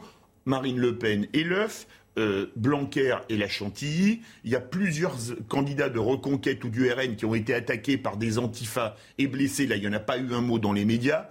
Et j'espère que là, les juges auront des réactions vraiment très dures contre les agresseurs, parce que la démocratie, c'est la confrontation des idées, c'est pas la confrontation de la chantilly ou des œufs. Ce n'est hélas pas une nouveauté là, euh, dans, l'histoire finalement. On en a vu d'autres, même des, présidents euh, qui ont subi ce type d'agression Je pense que la perte d'autorité commence dans le vocabulaire. C'est-à-dire, j'entends ce que dit euh, mon ami Philippe David. Il dit que c'est inacceptable. Je pense que c'est inacceptable symboliquement, plus ce sont des enseignants, etc. Mais c'est inacceptable symboliquement. Quand les gens sont euh, passés à tabac, frappés, euh, qu'eux-mêmes, les élus, disent que nous sommes à portée de baffe, ils légitiment une violence qui est une violence physique. Or, il faut rappeler toujours inlassablement que la politique, surtout en démocratie, est là pour vider des querelles par les mots. Et vider des querelles par les mots ou vider des querelles de manière symbolique sans que les gens viennent à se taper dessus. C'est à ça que sert la politique, c'est empêcher, c'est permettre à des êtres humains sur un territoire donné de se mettre d'accord sur qui les gouverne, qui va décider et au nom de quoi on va décider. Ça présuppose qu'il y ait un choc des idées, ça présuppose qu'il y ait une violence du débat, ça présuppose qu'il y ait une polémique, ça présuppose qu'il y ait... Et cette polémique, elle peut être vive. Et je pense qu'il y a quelque chose qu'on ne perçoit pas, c'est un, lien en fait assez invisible entre la violence symbolique et maintenant, hélas, la violence physique, et de l'autre, je dirais, le côté totalement euh, aplati, neutre. Euh, communicant, euh, bisounours et consensuel du dialogue. Qu'est-ce que dit M. Blanquer? L'élection doit être un bonheur démocratique. Mais pas du tout. L'élection depuis Athènes, c'est pas un bonheur démocratique. L'élection, c'est le choc d'idées et de positions qui sont divergentes. On a des adversaires en politique. Si on n'a pas des ennemis, c'est qu'on leur tape pas dessus. Mais encore faut-il avoir des adversaires. Si on est soi-même en position de dire, vous savez, les autres sont des lépreux, sont des imbéciles, on discute pas avec eux. Et d'ailleurs, ce sont des monstres, ce sont des gens racistes, etc. Et ils se font attaquer violemment, physiquement d'ailleurs en plus, c'est assez étonnant. Et quand vous refusez le débat, bah oui, il y a une espèce de, si vous voulez, la, querelle démocratique ne se purge plus. Quant à la violence symbolique, je termine là, c'était assez fréquent depuis toute l'histoire parlementaire française que euh, les parlementaires, on leur crache dessus, on les insulte, etc. En fait, ils n'en faisaient pas tout un foin. Hein. Banalisation malgré tout de, la violence, banalisation aussi des scrutins. À une semaine du premier tour, les Français sont très nombreux à se désintéresser de ces législatives et illustration à la gare Montparnasse avec Clémence Barbier et Charles Baget. Dans la liste de leurs priorités, les loisirs, mais pas la politique. À quelques jours des élections législatives, certains Français n'iront pas voter. Nous sommes en concert, donc nous travaillons et nous ne pourrons pas être euh, présents à nos bureaux de vote. Ben, moi, je vais voter euh, au premier tour, mais au deuxième tour, je ne pourrai pas voter. Je serai en vacances. Pour la plupart des personnes, je pense qu'ils ne voient pas l'intérêt. Ça, je ne connais pas trop. Brigitte, retraitée, fait partie de ceux qui ne croient plus en la politique, mais elle votera aux législatives pour le candidat qui défendra le pouvoir d'achat. Il faut voter, si on ne vote pas, ça ne sert à rien. Il faut remettre du pouvoir d'achat parce que là, on n'en a plus. Engagé en politique lors de la dernière présidentielle, Raphaël ne ratera pas ce rendez-vous citoyen. C'est important d'avoir euh, d'avoir des députés qui vous ressemblent, d'avoir des députés qui, portent la voix aussi de, de notre territoire à l'Assemblée. Selon un récent sondage, seulement 38% des Français suivent la campagne des élections législatives qui se tiendront les 12 et 19 juin. On revient dans un instant avec un nouveau point complet sur euh, ces violents orages qui ont frappé une grande partie euh, de la France avec euh, une personne qui est décédée, 15 blessés dont deux dans un état grave. Nous irons aussi en Ukraine et puis nous parlerons du jubilé de la reine d'Angleterre qui s'achève aujourd'hui. À tout à l'heure. 9h30 dans la matinale week-end, toujours en compagnie de Guillaume Bigot, de Philippe David et de Patrick Martin Genier. Nous allons revenir bien sûr sur ces orages parfois extrêmement violents qui se sont abattus un peu partout en France hier. Une jeune femme est décédée à Rouen, 15 personnes ont été blessées, dont deux dans un état grave, selon les précisions du ministre de l'Intérieur euh, Gérald Darmanin. Toutes les alertes ont été levées euh, ce matin euh, par Météo France et nous verrons euh, certains dégâts particulièrement impressionnants, notamment euh, le toit d'une maison qui a été entièrement détruit par euh, les flammes après que la foudre a frappé. À une semaine du premier tour des législatives, Jean-Luc Mélenchon continue d'y croire dur comme fer alors qu'Emmanuel Macron sort de sa réserve pour sonner le branle-bas de combat. Les détails sur ce drôle de duel à distance dans cette édition. Et puis en Angleterre, le jubilé de la reine touche à sa fin après quatre jours de festivités. Très fatiguée, Elisabeth II, 96 ans, ne s'est pas montrée depuis son apparition au balcon jeudi, mais la ferveur ne faiblit pas. Sa popularité reste immense. Thank you. Les dégâts donc euh, absolument considérables liés à ces violents orages qui ont frappé une grande partie de la France. Hier, Gérald Darmanin a tenu un point presse que nous avons suivi en direct il y a quelques instants euh, sur euh, CNews. Voici le bilan. Une personne qui est décédée, une jeune femme à Rouen. 15 personnes sont par ailleurs blessées, dont deux dans un état grave, une jeune fille de 13 ans. La foudre a frappé de très nombreux endroits. La tour Eiffel n'a pas été épargnée. Alexis Vallée, vous, vous êtes avec Alice Delage à Nanteuil-les-Maux c'est en Seine-et-Marne. Et le toit d'une maison a été complètement détruit par les flammes hier. Oui, vous le voyez hein, derrière moi. Et puis du côté du voisinage, c'est vraiment la stupéfaction dans le quartier. Selon les voisins que nous avons pu rencontrer, le bruit qu'a fait l'impact de la foudre ressemblait à celui d'une bombe. Alors très vite, les flammes se sont formées, euh, dévastant toute la toiture. Et vous le voyez avec les images d'Alice Delage, euh, il ne reste rien de la toiture. L'intérieur, on le voit à travers les fenêtres brisées, c'est la même chose, il ne reste rien. Alors Ici, c'est une famille avec deux enfants qui venaient d'emménager il y a à peine un mois. Heureusement, ils ne sont pas blessés car ils étaient en vacances euh, lorsque c'est arrivé. La mairie nous a expliqué qu'il pourrait y avoir un arrêté euh, pris car un des murs pignons serait tellement endommagé qu'il faudrait simplement raser la maison et la reconstruire. Selon Météo France, 730 impacts de foudre sont tombés dans l'ensemble du département et il y a tellement de pluies qui sont tombées que la totalité du mois de juin est tombée cette nuit. Merci beaucoup Alexis Vallée. Effectivement, des images très impressionnantes de ces dégâts. On évoquait tout à l'heure ensemble les dégâts, notamment dans le sud-ouest, dans les Landes, euh, dans le Gers aussi, où beaucoup d'agriculteurs euh, sont touchés. Nous allons euh, rejoindre maintenant le lieutenant-colonel Jean-Michel Audibert. Bonjour et merci d'être avec nous en direct sur CNews. Vous êtes adjoint au chef du COGIC. C'est le centre qui coordonne l'intervention des secours. On a entendu tout à l'heure Gérald Darmanin. Est-ce que vous pouvez nous, refaire un point complet sur le bilan de ces intempéries euh, qui avaient été euh, prévues hein, par, euh, par Météo France, mais évidemment les dégâts sont considérables aujourd'hui. Oui, bonjour madame, merci.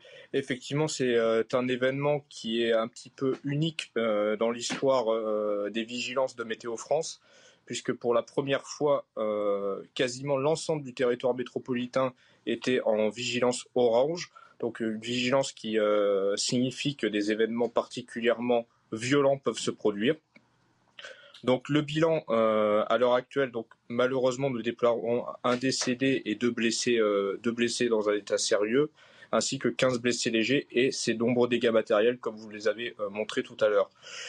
en termes d'intervention, cela signifie que les sapeurs-pompiers sont déjà intervenus plus de 3500 fois entre la fin d'après-midi et le tout début de matinée et qu'il y aura très certainement encore d'autres interventions pour euh, conduire des opérations de, mise hors d'eau de bâtiments, c'est-à-dire bâcher les toitures, euh, épuiser certains, euh, certains locaux, donc évacuer, évacuer l'eau et tout ça, des caves.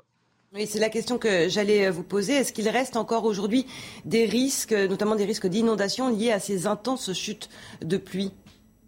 Alors, au niveau météorologique, la circulation du phénomène est maintenant terminée et il s'est évacué vers l'Allemagne et les Pays-Bas.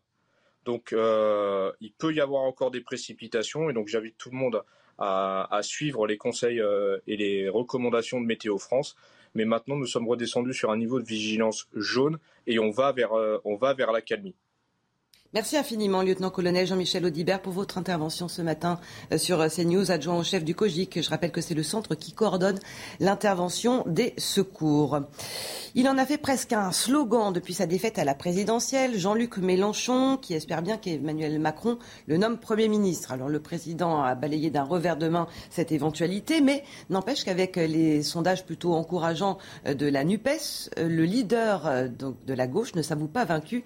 Elisa Lukaski, il veut que ce duel soit plus que jamais d'actualité. Oui, quand on constate euh, les intentions de vote des Français pour les élections euh, législatives, ce qu'on voit, eh c'est qu'obtenir la majorité absolue pour le parti au pouvoir, c'est plus euh, qu'incertain. Pour rappel, l'Assemblée nationale, elle compte 577 députés. La majorité absolue, c'est donc 289 sièges. Et d'après le dernier sondage sur les législatives que voilà, la majorité présidentielle, elle obtiendrait entre 275 et 310 députés, alors que la NUPES en aurait entre 170 et 200 dans les rangs LREM. On reste serein, voire même incisif. Regardez ce qu'a déclaré euh, Christophe Castaner. Il n'y a pas d'inquiétude, une élection n'est jamais gagnée d'avance. Si on faisait de la politique en fonction des sondages, Jean-Luc Mélenchon aurait pris sa retraite il y a longtemps.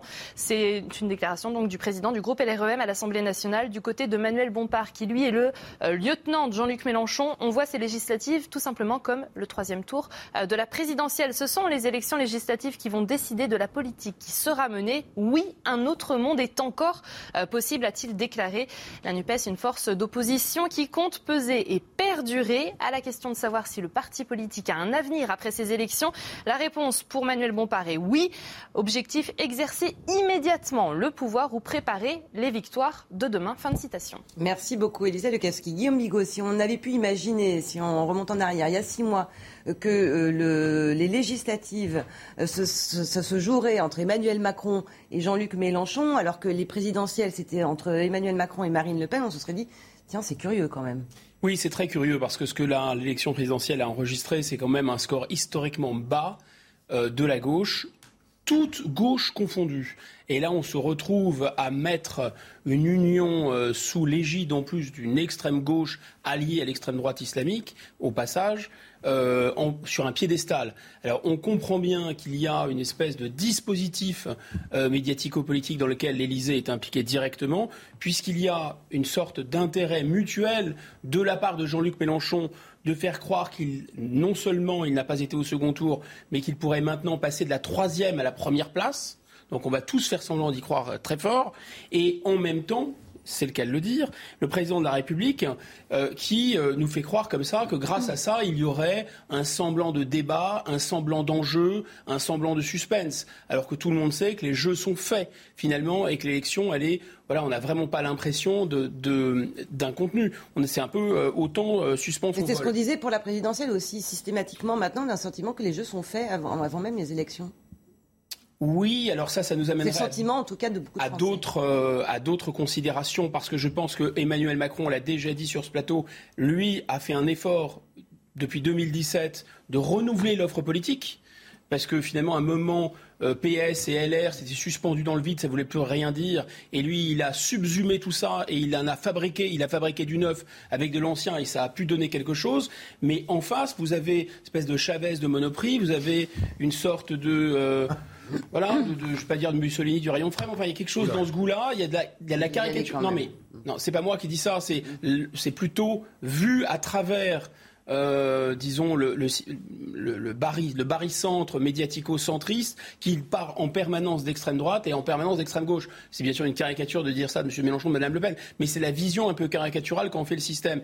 Et par ailleurs, je pense que le pays est relativement majoritairement favorable à une politique sociale, à une politique de relance économique, à une politique de service public qu'incarne Mélenchon mais en même temps à une politique anti-immigration et d'ordre public et de régalien. Mais comme c'est séparé en deux paquets, bah c'est formidable pour le chef de l'État, puisque là, il n'est pas menacé. Il a d'un côté une caricature d'extrême droite, et quand on lui dit que l'ordre public, le retour de l'ordre public, avait dit non, c'est du fascisme. Et quand on lui dit euh, la relance économique, on rembourse pas la dette, il dit bah, non, ça c'est des irresponsables d'extrême gauche. Et donc c'est fantastique. Ce qui veut dire qu'il y a un Français sur quatre qui domine absolument le champ politique. Ça, c'est regrettable. Patrick Martin-Genier. Oui, je crois qu'il faut être très clair vis-à-vis euh, des électeurs sur le plan institutionnel.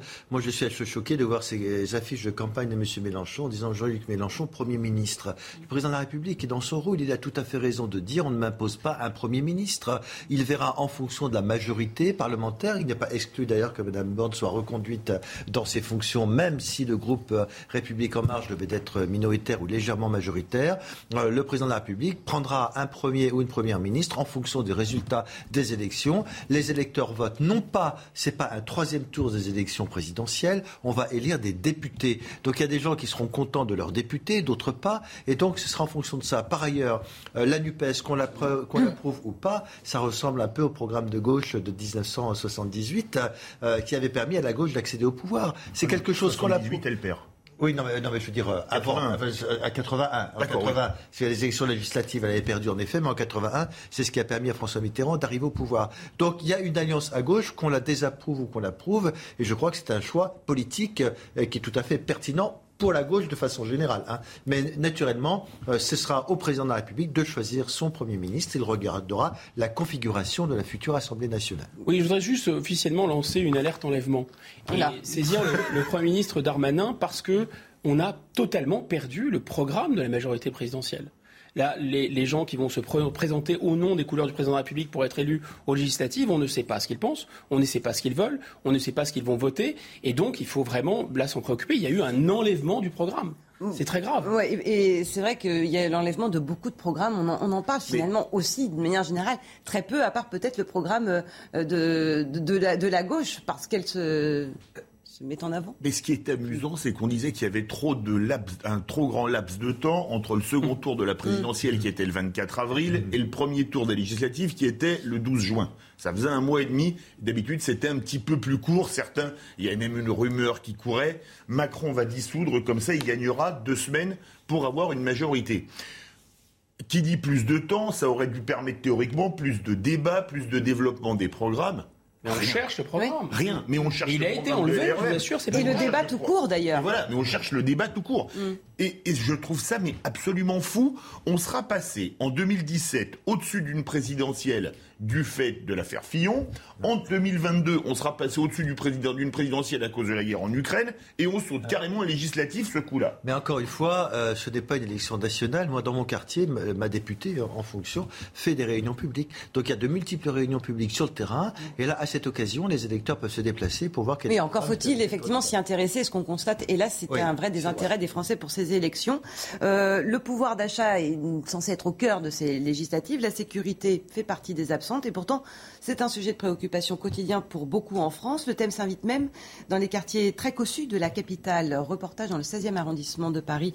Solène Boulan et avec Loïc Tontat. Habitante du 16e arrondissement de Paris, ces femmes ont listé les points de deal signalés par les riverains au sein de leur quartier. Elles dénoncent une montée en puissance de l'insécurité. Aujourd'hui, c'est assez simple.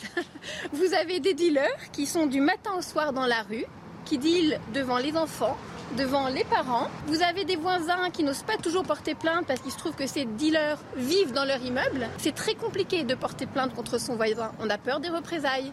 Certains habitants ont même été contraints de changer leurs habitudes depuis leur arrivée. Je ne mets plus de bijoux, plus de bagues. Je ne sors plus avec mes sacs de marque. Je prends des tote bags. D'autres dénoncent le comportement de certains riverains, comme cette femme dont le mari a subi une agression en pleine rue. Mon mari était euh, sur le quai, euh, Louis Blériot, dans un endroit très calme.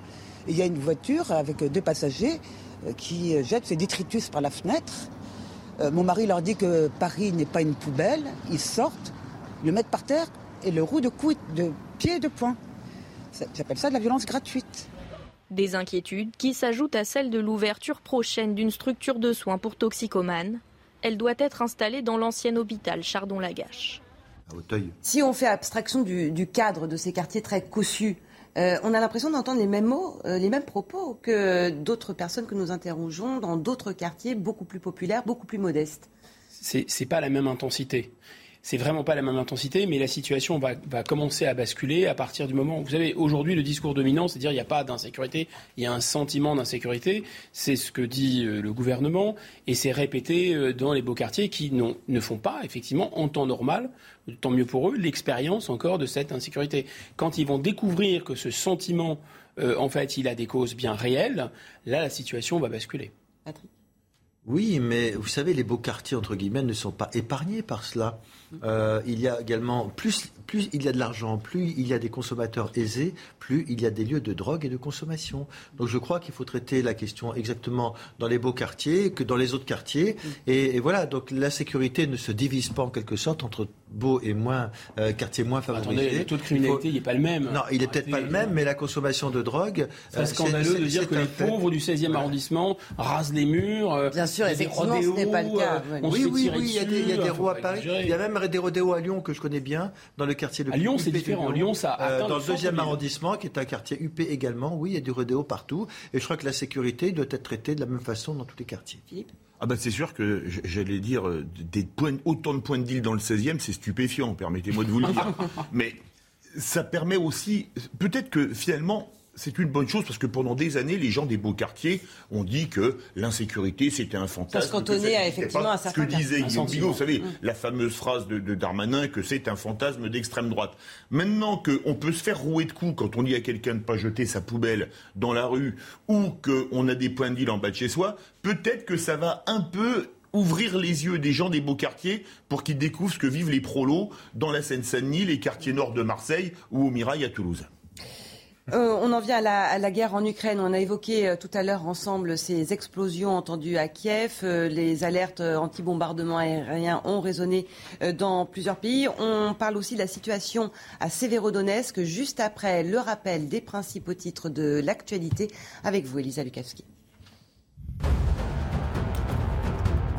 Vous l'avez dit, Isabelle, des explosions ont secoué Kiev ce matin, d'après le maire de la ville, Vitaly Klitschko. Des tensions euh, toujours vives en Ukraine. Hein. Alors qu'hier, le ministre ukrainien des Affaires étrangères a taclé Emmanuel Macron euh, sur Twitter. Il a dénoncé les appels à éviter l'humiliation de la Russie. C'est la Russie euh, qui s'humilie. Nous ferions mieux de nous concentrer sur la façon de remettre la Russie à sa place. Deux hommes ont été placés en garde à vue après avoir entarté Jean-Michel Blanquer. Ça s'est passé hier. Euh, l'ancien ministre de l'Éducation, candidat aux législatives dans le Loiret, qui déambulait hein, sur un marché de Montargis lorsque deux hommes lui ont lancé une tarte à la crème au visage. Des agressions de politique de plus en plus nombreuses. Raphaël Nadal va-t-il s'offrir un 14e sacre à Roland Garros Réponse à partir de 15h, le numéro 5 mondial dans son jardin hein, sur la terre battue euh, parisienne qui est opposé au Norvégien numéro 8 mondial Casper Ruud qui lui disputera sa première finale en Grand Chelem. Merci beaucoup Elisa. Il nous reste très peu de temps et je voudrais qu'on aille à Londres pour euh, la fin du jubilé de, la reine d'Angleterre. Mais d'abord un point sur Sévérodonetsk très rapidement.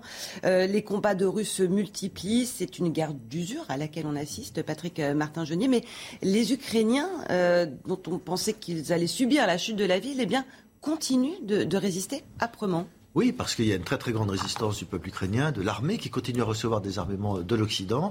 Et donc effectivement, la maîtrise de Sévierodonetsk est quelque chose d'essentiel, car cette ville est la capitale de fait de Lugansk. Et donc qui contrôlera cette ville qui compte plus de 100 000 habitants, une gare routière, un, un aéroport, contrôlera l'entière région. Et on voit bien que c'est une guerre d'usure qui va durer longtemps. Tantôt les Russes avancent, tantôt les Ukrainiens reculent, etc. Et il y a des combats de Russes, ce qui veut dire qu'aujourd'hui, les Russes, s'ils bombardent, ne sont pas encore en situation de contrôler totalement cette ville. Guillaume oui, ce qui est vrai, c'est que les Ukrainiens ont fait preuve d'un héroïsme indéniable. Et leur territoire est euh, envahi, ils se défendent comme de beaux diables. Euh, et euh, sur lorsqu'il y a des, des combats d'infanterie, des combats euh, d'homme à homme, si j'ose dire. Les Ukrainiens ont un avantage d'être sur leur terrain, d'être infiniment plus motivés manifestement euh, que, que, les Russes. Mais le paradoxe, c'est qu'il y a quand même une disproportion de force cette fois-ci au plan de l'artillerie. Et l'essentiel de ces combats se déroule pas vraiment euh, sont pas des combats comme on a vu au début où il y avait des troupes aéroportées qui avaient été larguées sur Kiev ou dans la banlieue de Kiev et d'autres villes. Euh, et là, les javelines américains, vous savez, ces, missiles euh, anti-hélicoptères, anti-chars faisaient vraiment la différence. Là, c'est pas trop ce qui se passe dans, le, Donbass. En fait, dans le Donbass, il y a une artillerie russe qui est 100 fois plus puissante, qui est à distance et qui écrase tout sur son passage. Et l'infanterie n'avance quand ils sont, quand ils ont un rapport de 1 face à 8. Vous voyez Donc il y a un défenseur en face et ils sont 8. Et là, ils avancent et malheureusement, il n'y a plus rien. Un détour euh, par Londres à présent avec euh, la fin des festivités pour euh, le jubilé de, la reine au sommet de sa popularité. Elle est apparue jeudi au balcon. On l'a pas revue depuis. Évidemment, beaucoup de questions autour de son état de santé. Je rappelle qu'elle a 96 ans.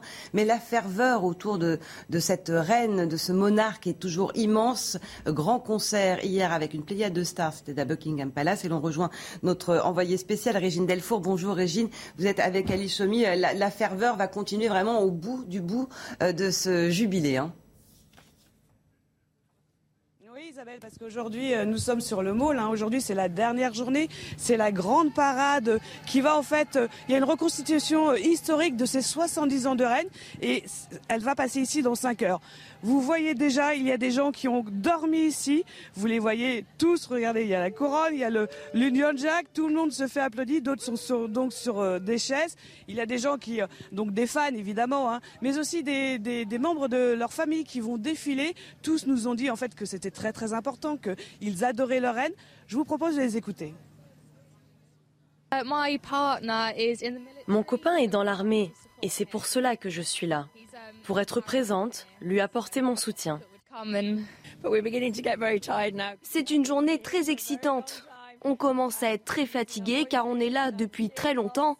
On en a perdu notre voix. Mais quand la cérémonie va commencer, je peux vous assurer qu'on aura de l'énergie.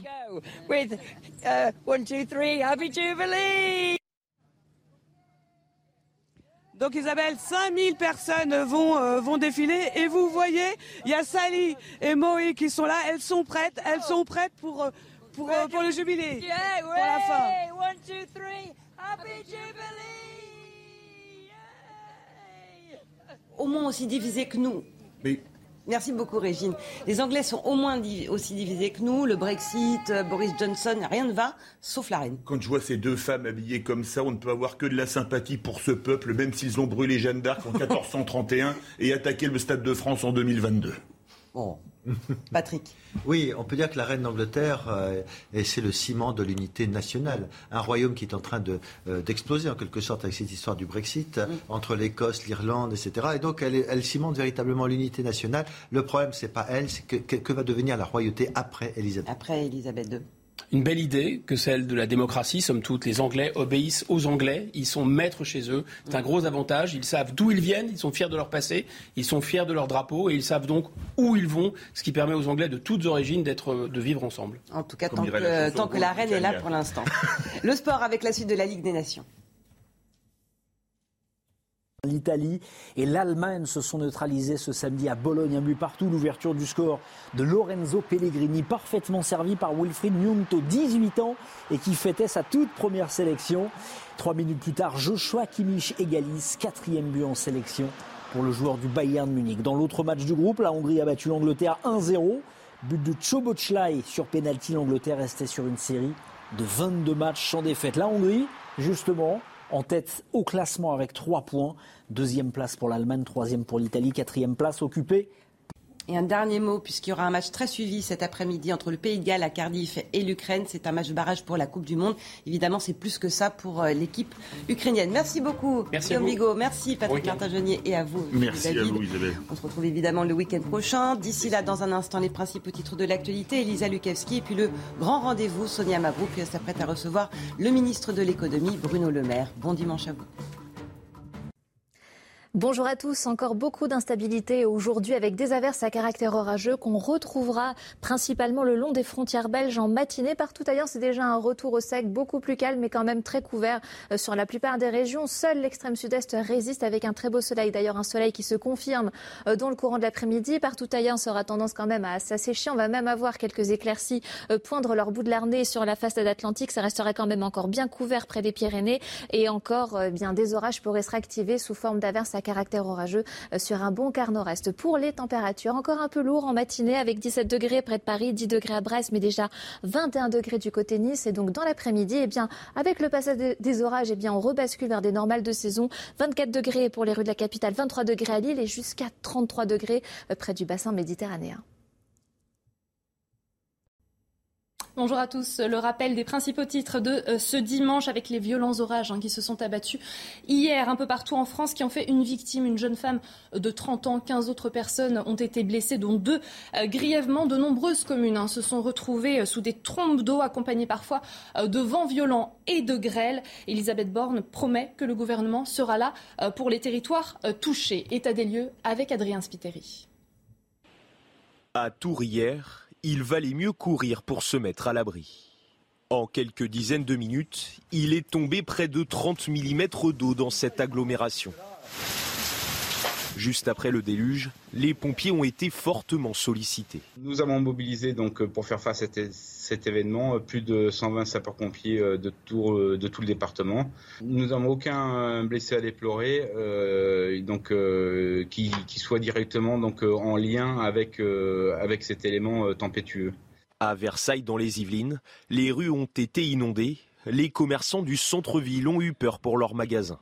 On s'est retrouvé avec une, une, mare de, de pluie devant la boutique et que si on ouvrait la porte, euh, franchement, ça, ça arrivait jusque-là. À quelques kilomètres de là, à Paris, les festivaliers évacuent les pieds dans une mare d'eau. Les organisateurs du Wheel of Green ont annulé le concert à cause des fortes pluies. Dans les Landes, des grêlons aussi gros que des balles de golf ont ravagé les vignes de cette viticultrice.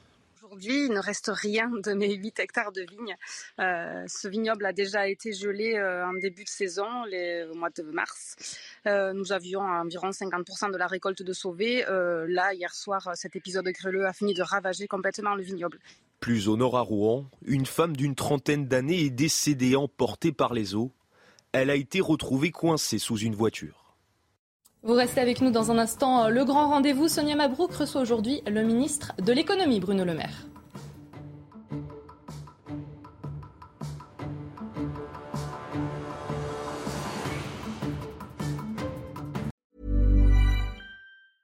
Even when we're on a budget, we still deserve nice things. Quince is a place to scoop up stunning high-end goods for 50 to 80% less than similar brands. They have buttery soft cashmere sweaters starting at $50, luxurious Italian leather bags, and so much more. Plus, Quince only works with factories that use safe, ethical, and responsible manufacturing. Get the high-end goods you'll love without the high price tag with Quince. Go to quince.com/style for free shipping and 365-day returns.